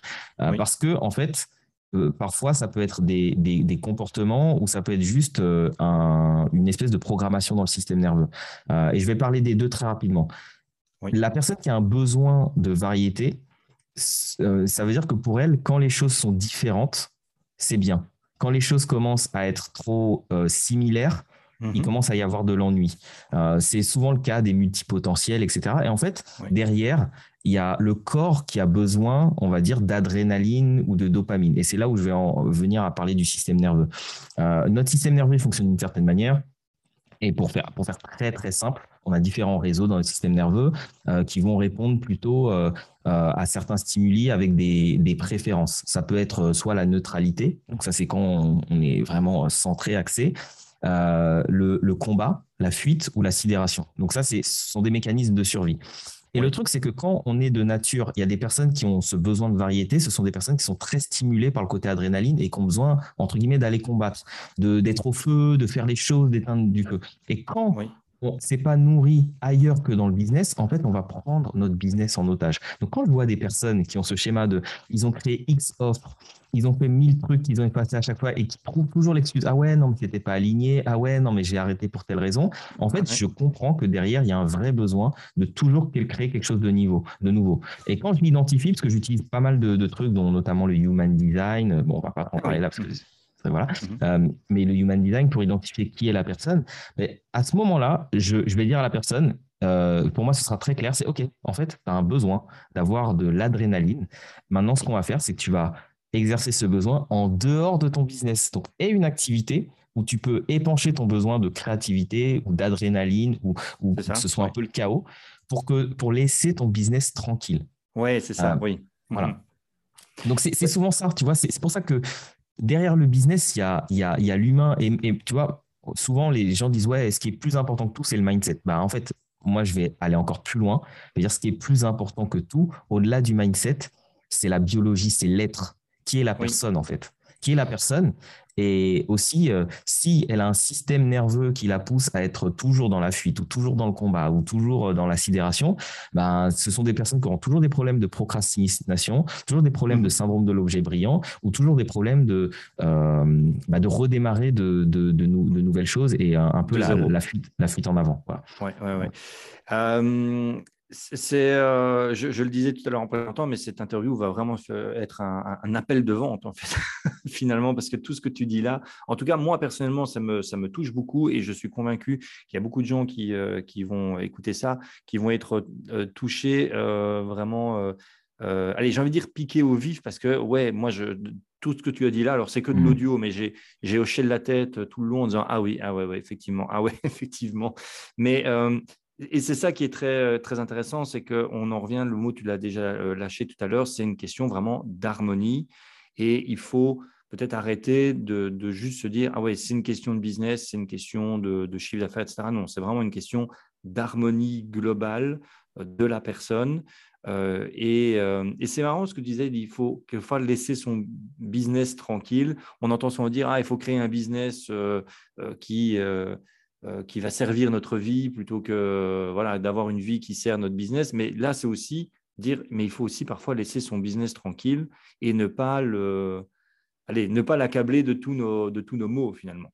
Et, se rendre compte qu'on l'utilise parfois ben, euh, comme euh, des fouloirs, quoi, finalement. Ouais, des fouloirs de quelque chose qui n'est pas harmonieux chez nous. Il y a, y, a, y a, toujours, il y a toujours les deux côtés. Pour moi, tu sais, je, alors là, c'est peut-être mon côté philosophique et spirituel, mais euh, pour moi, la, la, question de la dualité, elle s'est, elle s'est beaucoup euh, estompée dans, dans, le temps, on va dire ces dernières années. Et euh, il y, a, y, a, toujours tout et son contraire qui coexistent. C'est-à-dire que ce fameux combat, faut-il créer un business qui sert sa vie ou une vie qui sert son business? En fait, il y a les deux. Toi, tu es au service de ton business parce que ton business, c'est une personne morale que tu dois servir. Si tu ne la sers pas, et que ton business ne tourne plus, ton business ne peut plus te servir. Donc, c'est euh, euh, un cercle. un échange de bons procédés. Ah, c'est un échange de bons procédés. C'est un cercle vertueux. L'un nourrit l'autre, euh, comme des vases communicants. Donc, ça, pour moi, allez, on peut régler ça en se disant les deux sont vrais. et aussi, le business peut être un défouloir, mais c'est aussi une magnifique plateforme de transformation et de développement personnel. En fait, vraiment, c'est pour ça que j'adore les entrepreneurs très sincèrement, je pourrais enlever toute la partie business et marketing euh, de, mon, de mon business et me concentrer que sur la transformation euh, personnelle. Ça me ferait aussi kiffer. Mais aujourd'hui, pourquoi j'aime travailler avec des entrepreneurs ambitieux, visionnaires? C'est parce qu'en fait, ce sont des personnes qui euh, sont orientés croissance personnelle. Pour moi, la croissance, la mhm. richesse, c'est la richesse à tous les niveaux. Oui, c'est niveau financier, mais c'est niveau humain, émotionnel, etc. Euh, la richesse de temps, tout ça. Et ces personnes-là, ce sont des personnes qui veulent être riches. La plupart des gens que je fréquente, en fait, en tout point. Donc, euh, elles sont prêtes à changer. Elles sont prêtes à, je dirais même pas changer, en fait. Elles sont prêtes à, à, aller dans, dans l'endroit où ça leur fera du bien. Et l'avantage du business, c'est que ça, à évoluer. L'avantage du business, c'est que dans la vie normal, tu peux toujours dire c'est de la faute, de la faute de l'autre. Ouais, c'est de la faute de ma femme, c'est de la faute de mes enfants, c'est de la faute de mon collègue, c'est de, la, euh, de mes parents. Quand tu es dans ton business et que c'est ton business, bah, en fait, globalement, tout est de ta faute. Donc, eh ben euh, euh, tout est de ta responsabilité en tout cas. Responsabilité, exactement. Et, et donc, du coup, vu que c'est ta responsabilité, bah, tu es un peu obligé, au bout d'un moment, si tu en as marre de vivre une situation, bah, de faire en sorte de la changer. Donc oui, le business est parfois un défouloir, mais le business est aussi une magnifique plateforme de transformation. Oui. Honnêtement, je ne pense pas que je serais la personne que je suis, le papa que je suis, euh, euh, l'amant, l'ami que je suis, le frère que je suis, l'enfant que je suis, mhm. si je n'avais pas eu euh, tous les challenges que j'ai eu dans mon business. Et oui, Mmh euh, et c'est intéressant et ça me permet de faire un peu justement le, le, lien. Alors, tu dis, euh, avec la question que je vais te poser après, euh, tu disais que tu as eu à un moment donné voilà, 11, 11 business différents et qu'après, voilà, tu, tu, tu es repassé à quelque chose de plus, de plus simple, revenu à quelque chose de plus minimaliste. Alors, je pense qu'un de tes déclics, si, enfin, tu, tu m'arrêtes si je me trompe, mais ça a été euh, l'arrivée de, de, ton, de ton enfant. Mais est-ce qu'il y a eu autre chose, un, voilà, à un moment donné, un autre déclic qui fait que tu t'es dit à un moment donné, OK, stop, là, je, je, je suis en train de me fourvoyer et il faut que je change les choses? Ouais, il y, en a, il y en a eu plein, en fait. Il y en a eu plein. Et euh, la, la, raison pour laquelle je suis aussi à l'aise de parler de ces sujets, que j'ai autant de clarté là-dessus, c'est que tout ce dont j'ai parlé, je l'ai vécu. Donc oui, j'ai été cette personne désalignée à un moment. Oui, j'ai été cette personne euh, qui euh, euh, était obnubilée par, par le chiffre d'affaires et qui perdait de vue plein de choses. Et en fait, ce, que, ce qui s'est il y a eu plein de choses qui, qui, se sont passées. Il y a eu déjà une, bah, une grosse rupture. une femme avec qui j'ai été pendant 13 ans. et honnêtement, je me demande comment euh, elle a fait pour rester avec moi autant de temps, vu le peu de temps que je passais à la maison. Euh, mes bureaux, j'ai toujours aimé avoir un magnifique confort de travail, de beaux endroits pour travailler. Donc, euh, j'ai travaillé plutôt dans des lofts, des beaux lofts qui font comme des appartements. donc, des grands appartements, enfin, voilà, une centaine de mètres carrés ou 200, tout dépend qu'on avait. Parfois, on a eu beaucoup plus, 700, bref. et et, en fait, ce qui, dans, ces endroits-là, je me sentais hyper bien. Il y avait euh, une douche. Moi, moi, il y avait aussi ce critère-là. Je puisse prendre une douche. Euh, canapé, ambiance. C'est plus un lieu de vie d'ailleurs qu'un simple bureau, quoi, finalement. Ça, ça se transformait presque en lieu de vie, mais parce que moi, j'ai passé plus de temps que je passais de temps euh, dans mon appartement. Donc, donc déjà, au bout d'un moment, te rendre compte que tu es en train de passer à côté de, de quelque chose.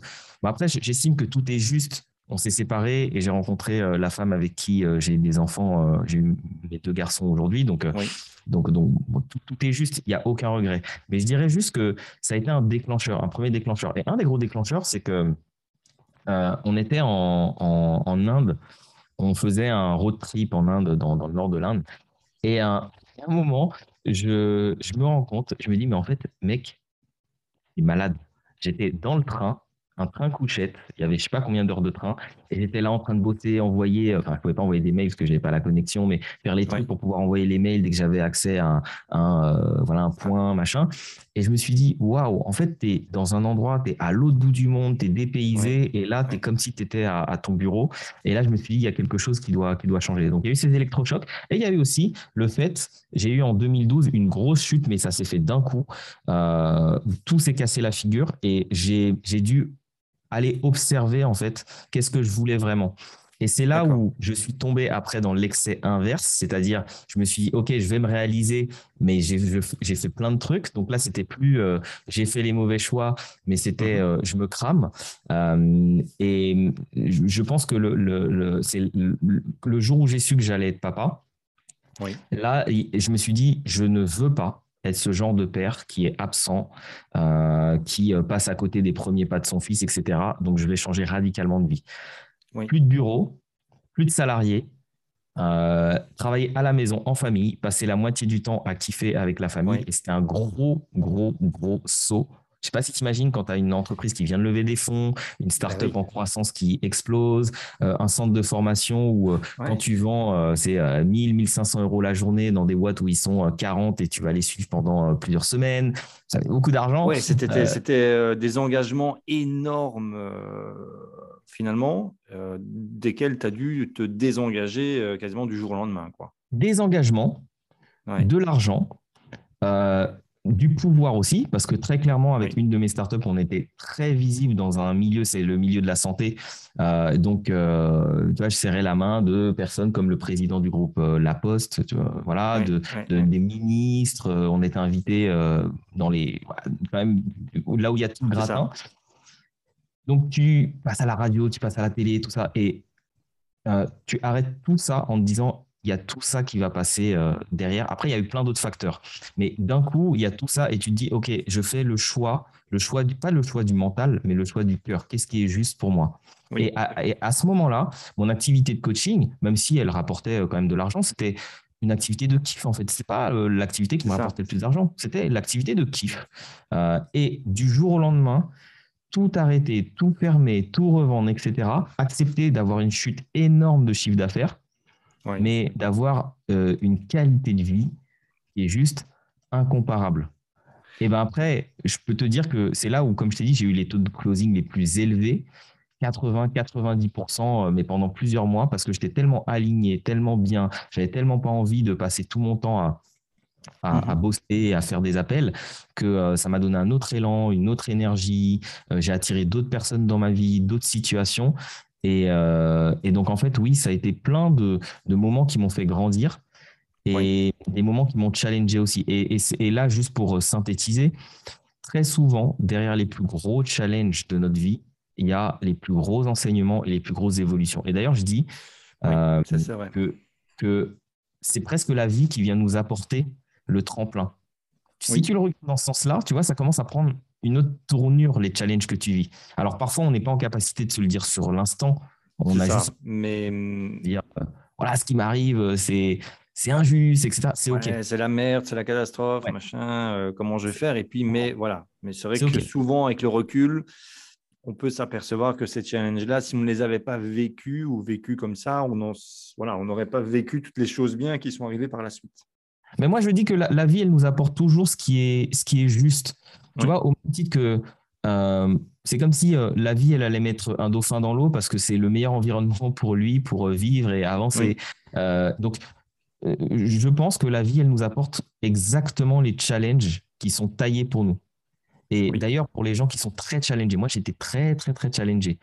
trahison de mes comptables, une fois, une deuxième fois, euh, trahison d'un associé qui a volé beaucoup d'argent dans l'entreprise, une autre, ils ont un coup de couteau mis dans le dos, etc. Bref, j'ai vécu. des trucs compliqués, quoi. Des trucs compliqués à gérer, Exactement. J'ai vécu des choses pas cool, mais en même temps, je me dis, quand je regarde, je me dis, waouh, la vie, elle sait elle savait que mon ambition était élevée. Elle m'a apporté exactement ce qu'il fallait pour que je puisse me renforcer, me, me dépasser, me challenger. Donc la vie, elle t'apporte ce dont tu as besoin. Donc pour les gens qui sont en train de vivre des challenges, dites-vous juste que la vie, elle est en train de vous préparer et ça veut dire que vous avez une destinée extraordinaire. À challenge extraordinaire, destinée extraordinaire. Oui, voilà, c'est ce que je veux dire, c'est que souvent, en fait, les, réussites que l'on est, euh, les, challenges, la hauteur des challenges que l'on est capable de, de, surmonter, de relever euh, et de travailler, ben, vont être souvent euh, enfin, proportionnelles justement à la réussite que l'on est capable d'atteindre. Exactement. si, on, si on est très vite abattu par des, petits challenges de la vie, ben, c'est que là, on a encore besoin d'évoluer avant de pouvoir atteindre un certain, euh, un certain niveau de, succès. Quoi. Et voilà, et euh, ça, me fait penser une petite anecdote. Il y a, quelques années, ben, c'était un petit peu avant que ma première entreprise fasse, euh, fasse faillite. Et je discutais avec un ami entrepreneur, mais voilà, qui a aussi des, réussites extraordinaires. Et me dit, ah, ben, tiens, comment ça va? Et je dis, ah, écoute, là, je galère, il faudrait que je ne sais plus c'était quelle somme, mais en gros, je dirais, il faudrait que je trouve 15 000 euros ici dans les, 15 euh, hmm. jours à venir. Et pour moi, c'était vraiment le bout du monde. Euh, et, il se met à rigoler à côté de moi. Et je dis, bah, écoute, ça, je dis, ça me fait plaisir que ça te fasse rire. Et il dit, oui, non, mais ça me fait rire parce que là, moi, dans les 15 jours, je dois en trouver 2,5 millions et demi. alors je dis, et alors je dis, ben ouais, ok, effectivement. Euh, après, il me dit, donc si tu veux, on peut échanger. Mais voilà, mais lui, il prenait entre guillemets à la riola parce qu'il dit, OK, je suis OK avec ça. Il dit, voilà, je, il savait qu'il devait trouver 2,5 millions. Et, demi, et il dit, mais, mais je, il savait qu'il allait les trouver. Euh, et c'était là un, peu toute la différence d'état d'esprit. C'est que lui, il avait son challenge à son niveau, trouver 2,5 millions et demi en 15 mmh. jours. Mais avec l'état d'esprit, il dit, c'est OK, je vais les trouver. Tandis que moi, j'étais avec mon challenge, je dois trouver 15 000 euros en 15 jours. Je dis, mais putain, c'est la galère, c'est la fin du monde. Voilà. Et, mmh. c'est c'était vraiment, euh, et, et, c'est vraiment ça, hein, c'est euh, quelle est la hauteur des challenges qu'on est prêt à relever va peu indiquer la hauteur des, succès aussi que l'on peut, euh, que l'on peut atteindre. parfois, euh, et, je, te, remercie de partager ça parce que moi, par le passé, justement, quand j'étais, quand j'étais challengé comme ça, je ne réagissais pas toujours positivement. Mhm. Et après, je dirais aujourd'hui, aujourd'hui, je suis vraiment dans la logique. Ah, génial. Là, la vie, elle vient de m'envoyer un challenge. Super, c'est que je suis sur la bonne voie. C'est ça. C'est vraiment c'est que je suis sur la bonne voie. Et je te donne un exemple très récent. En septembre, euh, bah, septembre dernier, mhm. euh, on, faisait on a fait un challenge.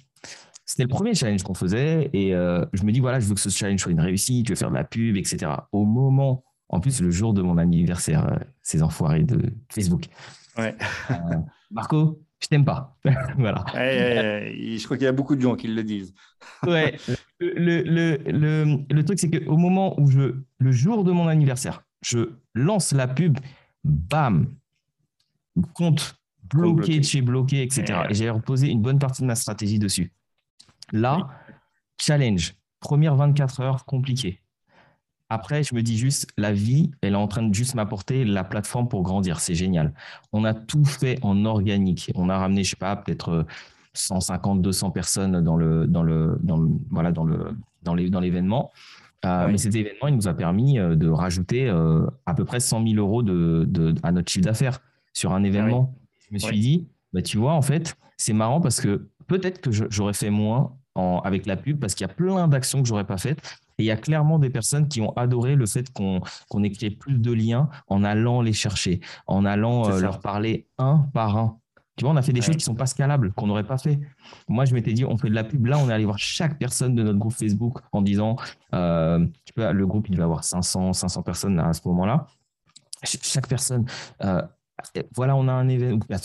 Voilà, on a un événement, on a un truc. Est-ce que tu viens, etc. Ouais, c'était chronophage, c'était énergivore. Et encore une fois, merci Olivier, qui est euh, de ma team extraordinaire. et donc, on a fait quelque chose qui n'était pas scalable, qu'on n'aurait jamais fait en temps normal. Et ça nous a montré aussi une autre voie. Donc, c'est là où c'est intéressant. Et aujourd'hui, sur le coup, je vais tester, mais honnêtement, je remercie toujours la vie de m'apporter euh, les, les, challenges qu'elle m'apporte. Parce qu'en fait, oui. tu ne peux pas être en gratitude uniquement sur les choses quand ça t'arrange, en fait. Eh ben oui, j'en parlais aussi avec je ne sais plus qui il n'y a pas longtemps. Ça, ouais. Ah ça, c'est facile hein, d'être en gratitude, forcément, quand tout va bien, être en gratitude. Bien sûr. Bah, tout le monde est ah capable de le faire, ça, ouais. Là, c'est comment je peux être en gratitude, euh, même quand je suis euh, galère, Voilà.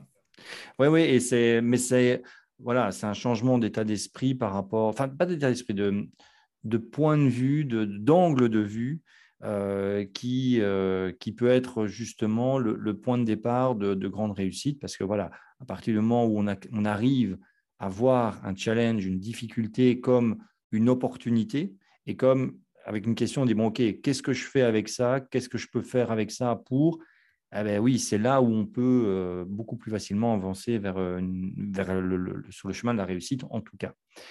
Oui, et puis, et puis tu sais, le, le, alors là, je vais prêcher euh, pour ma paroisse et je le dis ouvertement. sachez que je suis ultra biaisé. Je crois en ce que je fais à un niveau genre très, très, très haut. Je crois vraiment dans ce que je fais. Ça veut dire que je crois dans l'accompagnement. Je mhm. crois dans le fait de trouver ces ressources aussi.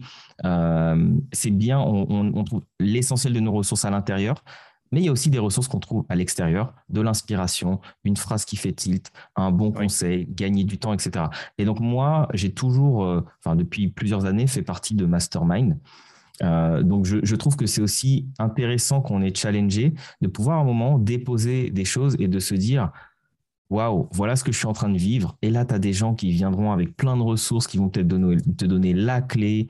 Euh, donc, c'est bien aussi de pouvoir trouver son, sa tribu, la tribu avec laquelle vous pouvez euh, partager. Parce que, bah, mine de rien, en tant qu'entrepreneur, il y a quand même une vraie solitude de l'entrepreneur. Ah Est-ce que tu vas parler Ouais, est-ce que tu vas parler à ton ami d'enfance euh, du fait que euh, là, tu es, en train de goûter sur euh, est-ce que ça va closer sur une offre à 20 000 euros alors que lui, il a un boulot où il est payé 1500 euros et il se demande eh comment il va finir le, le, mois parce que l'essence a augmenté. Tu vois, donc je veux dire, tu peux pas tout partager. Oui, c'est ça. Et, j'ai même envie d'aller plus loin, c'est que quand on est sur l'entrepreneuriat fortement axé sur l'entrepreneuriat web, même, je veux dire, aller, moi, c'est quelque chose que que je constate, c'est que même alors on discutait avec des entrepreneurs entre guillemets traditionnels qui ont un, business un petit peu euh, classique, et je me rends bien compte que euh, c'est compliqué en fait parce que déjà il faut réussir à leur faire comprendre ce qu'on fait et c'est pas toujours simple.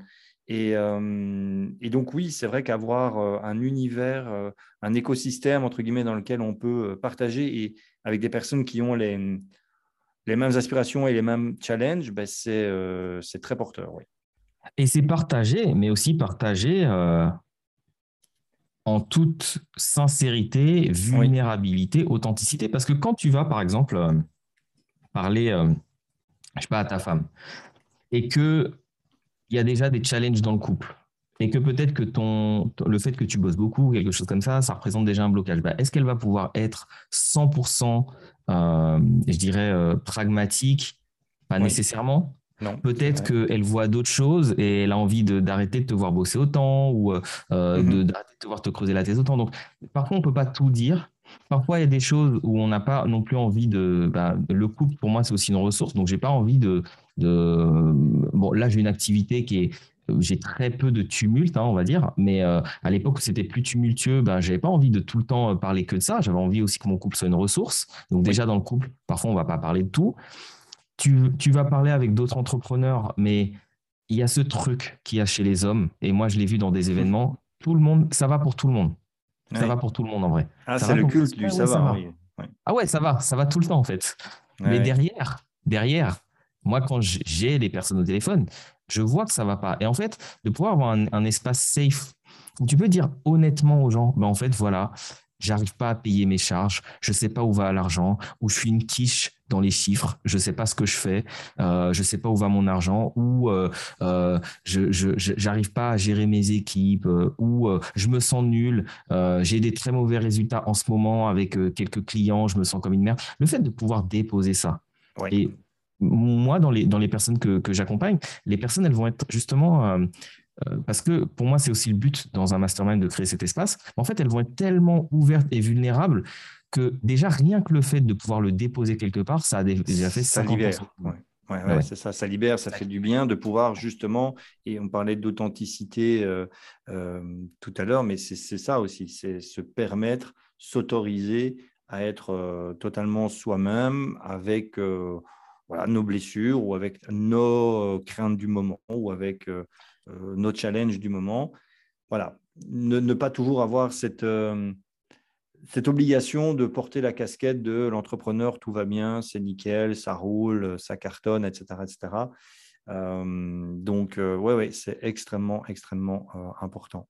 C'est super, super important et, ça peut vraiment faire la différence.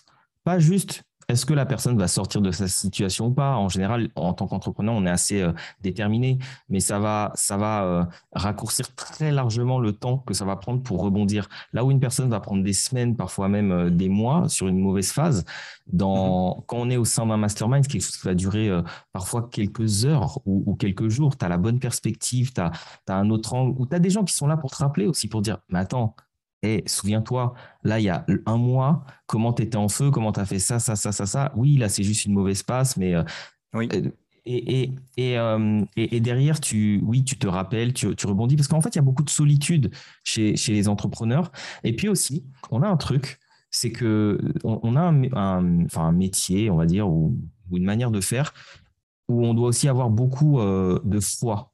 Pas la foi mmh religieuse, mais la foi de je sais que quelque chose va se passer derrière. Oui.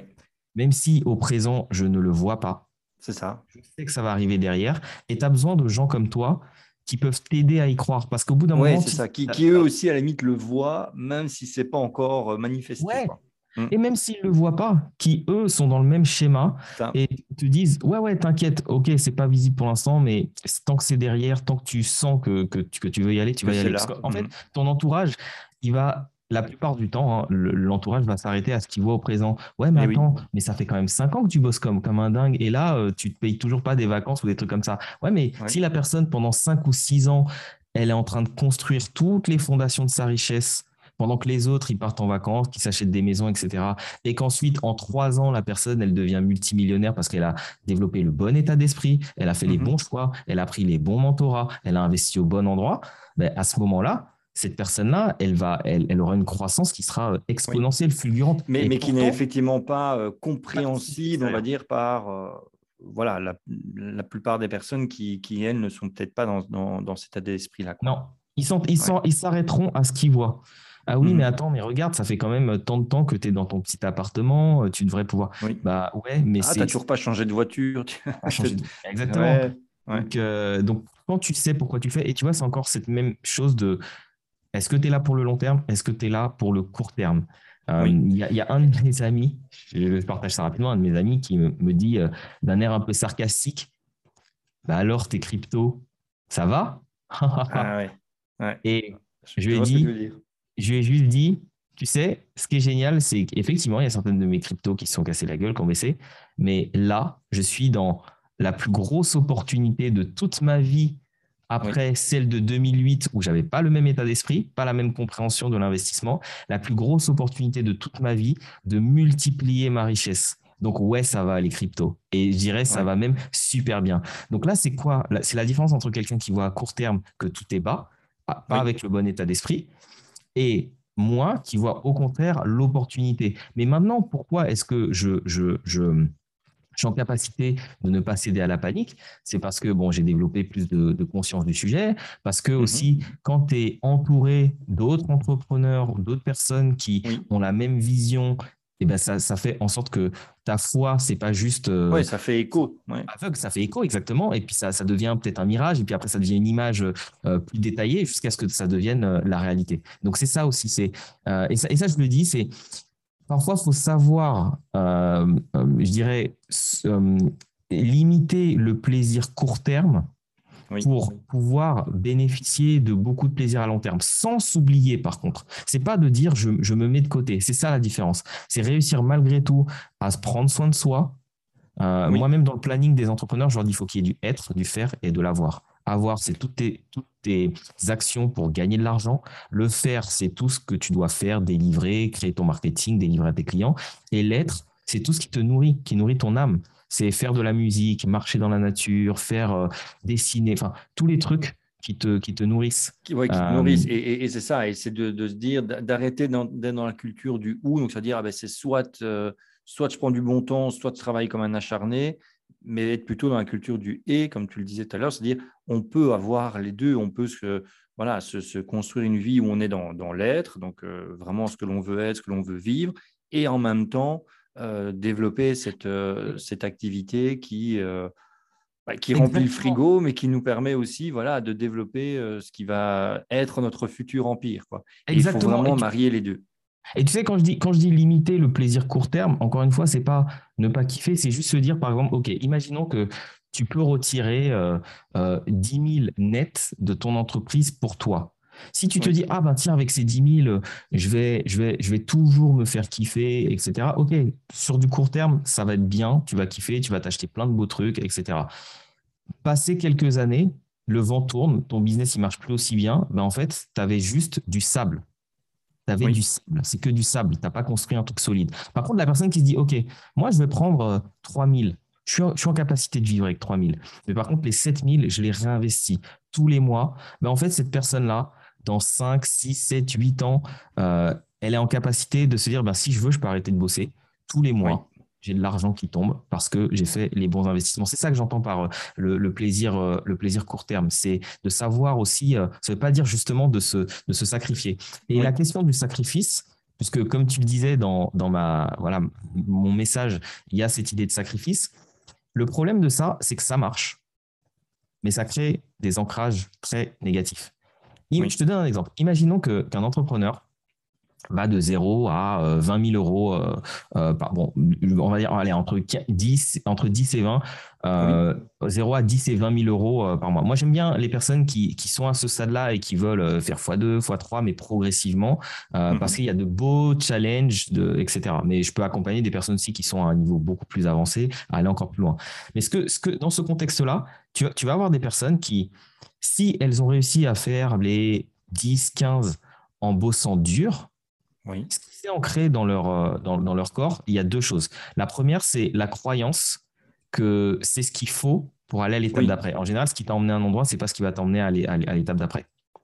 Donc, déjà, elles vont en général appliquer les mauvaises stratégies qui sont basées sur plus mm-hmm. d'actions. De, premier, premier travers.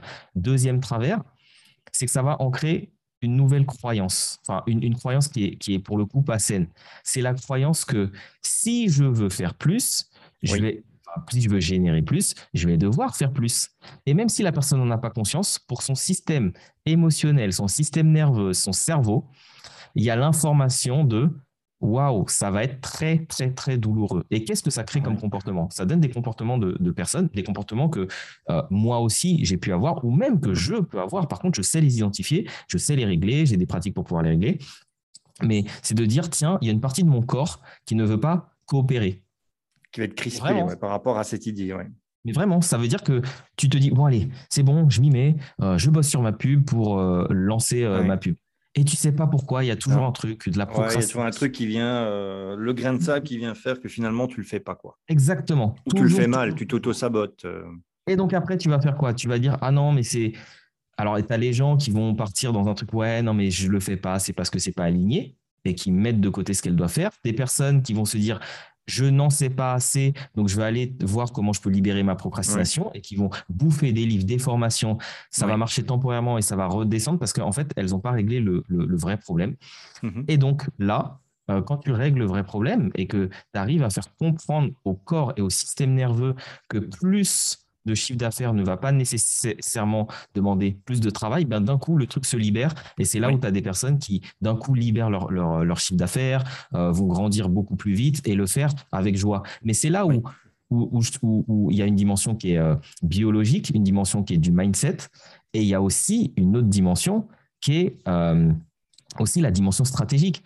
Parce que si tu as la mauvaise stratégie et tu as la stratégie qui, est basé uniquement sur de l'huile de coude, sur, euh, sur, sur passer en force. Sur ton effort, sur ton travail, sur ton temps. Ça, ça, ne marchera pas mieux avec, euh, avec, euh, enfin, avec plus d'efforts. Au bout d'un moment, la machine, elle, elle, elle s'enraye. Tu sais, c'est comme un moteur de, de voiture. Euh, tu peux pas faire tourner un moteur plus vite que, sa vitesse maximale en disant ouais mais je vais pousser le moteur et, ouais ouais, ouais c'est ça. ou si tu le laisses tout le temps à 8000 tours à un moment donné euh, il va être flingué. il, va, craquer quoi. Le, moteur il va, il va être flingué. Donc il, y a, il, y a, il, y a, il y a ça aussi. Et c'est pour ça que c'est hyper important. Et je le dis pour tous les entrepreneurs qui sont dans une phase de début de croissance où vous avez mis, euh, ce que j'appelle croissance, c'est vous avez déjà des fondations. Les fondations, c'est vous savez à qui vous vous adressez, vous avez une offre qui apporte des résultats dont vous êtes fier euh, et que vous pouvez euh, faire, faire croître. vous avez un marketing en place qui tourne, même s'il tourne de manière manuelle, mais il tourne de manière. il amène des résultats, oui. Et vous savez vendre de manière prévisible. Quand on a ces quatre piliers-là, on, peut croître, on peut partir sur une voie de croissance. Maintenant, quand tu pars sur une voie de croissance, si tu as ancré les mauvaises euh, pensées, ben, mhm. en fait, tu n'arriveras jamais à avoir cette, cette croissance parce que ton corps, ton corps, le but de notre corps et de notre cerveau, c'est de survivre. Si ton corps pense qu'il y a un danger dans le fait d'aller vers la croissance parce que ça va te faire tomber dans un burn-out, que tu vas perdre ton couple, et après, c'est, euh, pour le, encore une fois, pour l'inconscient, il y a une suite d'actions. Tiens, si on me quitte, ben peut-être que je vais tomber en dépression. Si je tombe en dépression, je vais peut-être tomber dans l'alcool. Si je tombe dans l'alcool, je vais peut-être euh, euh, avoir des pensées suicidaires et donc je vais mourir. Donc ton, ton, cerveau, il a déjà fait toute cette démarche-là. Toi, tu n'en as même pas conscience. Et, au moment donc, il va tout faire pour euh, freiner des, des, cas de fer. Exactement. Donc, c'est là où on va se dire, mais enfin, je ne comprends pas, qu'est-ce qui fait que ça bloque Jusque-là, j'ai su euh, monter mon truc, monter à 10 000, 15 000, ça allait. Et là, maintenant, euh, j'ai l'impression que plus rien ne va. Quoi. Exactement. Et le corps, il ne va pas coopérer. et voire même, et c'est là où il y a des burn-out, il, va te, il va te donner des alertes. Les alertes, euh, encore une fois, quand on n'apprend pas à écouter son corps, on ne se rend pas compte des alertes. Mais les alertes, elles sont toujours là. Alerte, ça peut être tiens, je commence à avoir un peu mal au dos. Tiens, je commence à avoir des maux de tête. Tiens, euh, je, je, peux avoir des problèmes de digestion. Euh, des, mais tu sais, plein de problèmes qui sont. Qui qu'on ne va pas forcément rattacher à, ça. Quoi, ouais. des, des, des aftes, euh, des, des, boutons, des trucs comme ça. Donc, le, le corps, il va commencer à t'envoyer des signaux. Si tu n'écoutes pas les signaux, étant donné que son but, c'est de survivre, il va dire OK, bon, je peux pas faire euh, confiance euh, euh, au mec là-haut. Donc, qu'est-ce qu'on va faire? On va baisser les fusibles, comme, comme ça se fait avec ton panneau électrique chez toi. Ok, pour protéger, on baisse les fusibles. Et baisser pour les gens qui ont déjà fait des burn-out, moi j'ai eu la chance, enfin j'ai fait un micro burn-out à un moment, mais j'ai eu la chance de ne pas avoir de burn-out sévère. Tu peux mettre des années à t'en remettre. Mais tout, ton, tout ton système, euh, euh, il y a, plein de choses qui, changent, tout, ton système hormonal, etc. Tes glandes vont être complètement euh, déréglées et ton corps ne pourra plus faire ce qui lui paraissait normal. Même réfléchir, réfléchir cinq minutes, ça va représenter un effort, euh, un effort surhumain. Donc, c'est ça. Mais, pour, mais pour, ton corps, c'est une, euh, c'est une question de survie, comme tu dis, de faire un peu péter les plombs là au-dessus.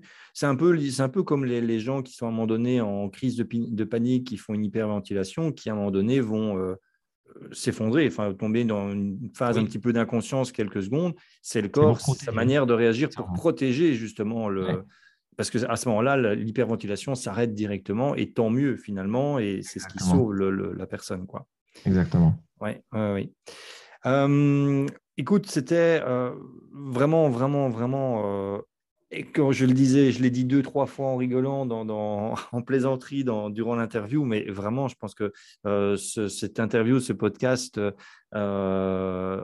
pourrait être payant tellement tu as amené énormément de, de valeur, de prise de conscience.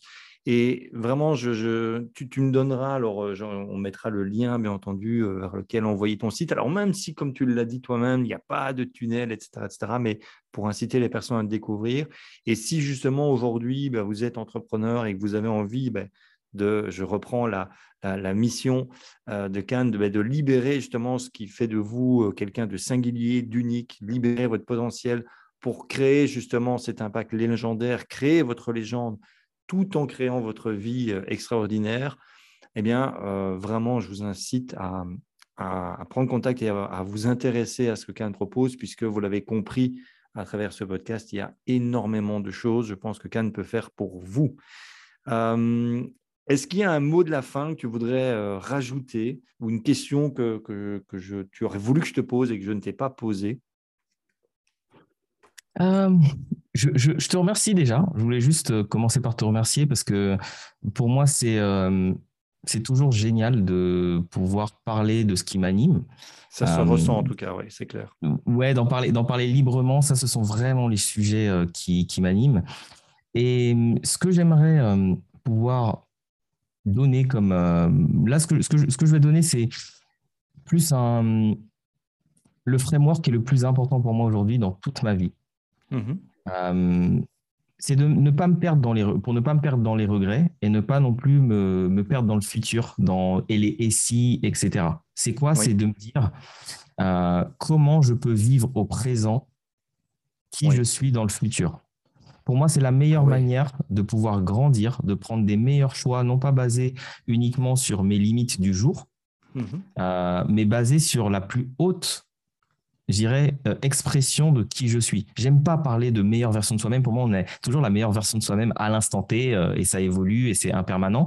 Mais par contre, pouvoir se dire, OK, moi, dans le futur, je suis cette personne. Par exemple, si vous avez du mal à vous exprimer en public, euh, mais que vous voulez avoir un impact mondial, bah, vous vous dites, OK, moi, dans le futur, je suis cette personne qui sait s'exprimer en public, qui n'a pas peur d'aller vers les autres, etc. Comment je peux incarner ça aujourd'hui? Mais si vous allez dans un événement public avec cet état d'esprit, vous allez voir que ça va quand même changer votre posture. Euh, si vous êtes cette personne qui, euh, par exemple, vous dites, OK, moi j'ai un impact sur des millions de personnes, mais aujourd'hui vous avez qu'une dizaine de clients, vous allez voir que ça va changer votre posture par rapport à vos clients et votre audience en disant, je me comporte comme si j'étais déjà devant ces millions de personnes. Comme les enfants font, on fait, on fait comme si que. Exactement, mais c'est même plus que ça. Parce que là, c'est même pas comme si, c'est je l'incarne vraiment. Mais oui, euh, c'est ça, oui. Quand je fais mes lives, mais pour moi, ils sont pas, euh, je sais pas, parfois ils vont être 20, 30, 50. je suis pas devant 20, 30, 40, 50 personnes. Je suis devant euh, des centaines de milliers de personnes et je fais ma conférence sur scène. C'est dans cet état d'esprit-là que je, je, le fais. Et donc, tu vois, c'est là où euh, bah, c'est incarner la, la, personne que l'on veut être. Euh, Exactement. Parce que vraiment au plus profond de nous et de notre ADN, quoi. Parce que notre corps va toujours produire facilement ce qui lui paraît normal. Si c'est mhm. normal pour moi de jouer petit, euh, et eh ben c'est ce que je vais faire. Si je normalise en incarnant cette version future, ce sera beaucoup plus facile pour moi de jouer grand parce que c'est ce que je vise. Et c'est pareil pour, pour, pour, les, pour vos tarifs. Pour les personnes qui ont du mal à augmenter euh, leurs tarifs, du mal à se valoriser, dites-vous si j'incarnais la version de moi dans cinq ans qui a cette certitude, qui a ce, ce, bagou, qui a cette expérience, quel prix je pratiquerais, comment je l'annoncerais, qu'est-ce que ça me ferait si on me dirait non? Et quand vous abordez les choses comme ça, je vous garantis que ça change complètement votre chiffre d'affaires. Eh bien, écoute, merci beaucoup pour, euh, pour ce, ce, mot de la fin. C'est, euh, tu m'as remercié, mais moi, je te remercie encore une fois aussi de, de, ta présence euh, et, de tout ce que tu as partagé. ça m'a fait extrêmement plaisir de passer ce, ce moment avec toi. une très, très, très belle journée à toi. Ben, merci. Le plaisir est partagé. Et à très, très bientôt. À très vite. Et puis, surtout pour tout le monde, n'oubliez jamais que vous êtes extraordinaire. Vous avez juste à le révéler, à le reconnaître. Magnifique. Effectivement. Merci, merci à toi et une très bonne journée. Ciao. Ciao.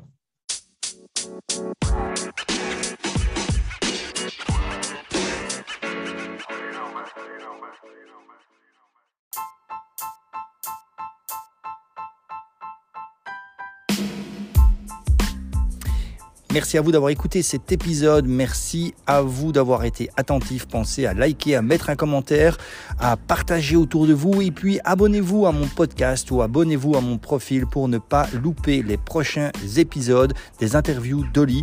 Les interviews d'Oli, c'est une interview d'entrepreneur, leader, inspirant chaque semaine. À très bientôt.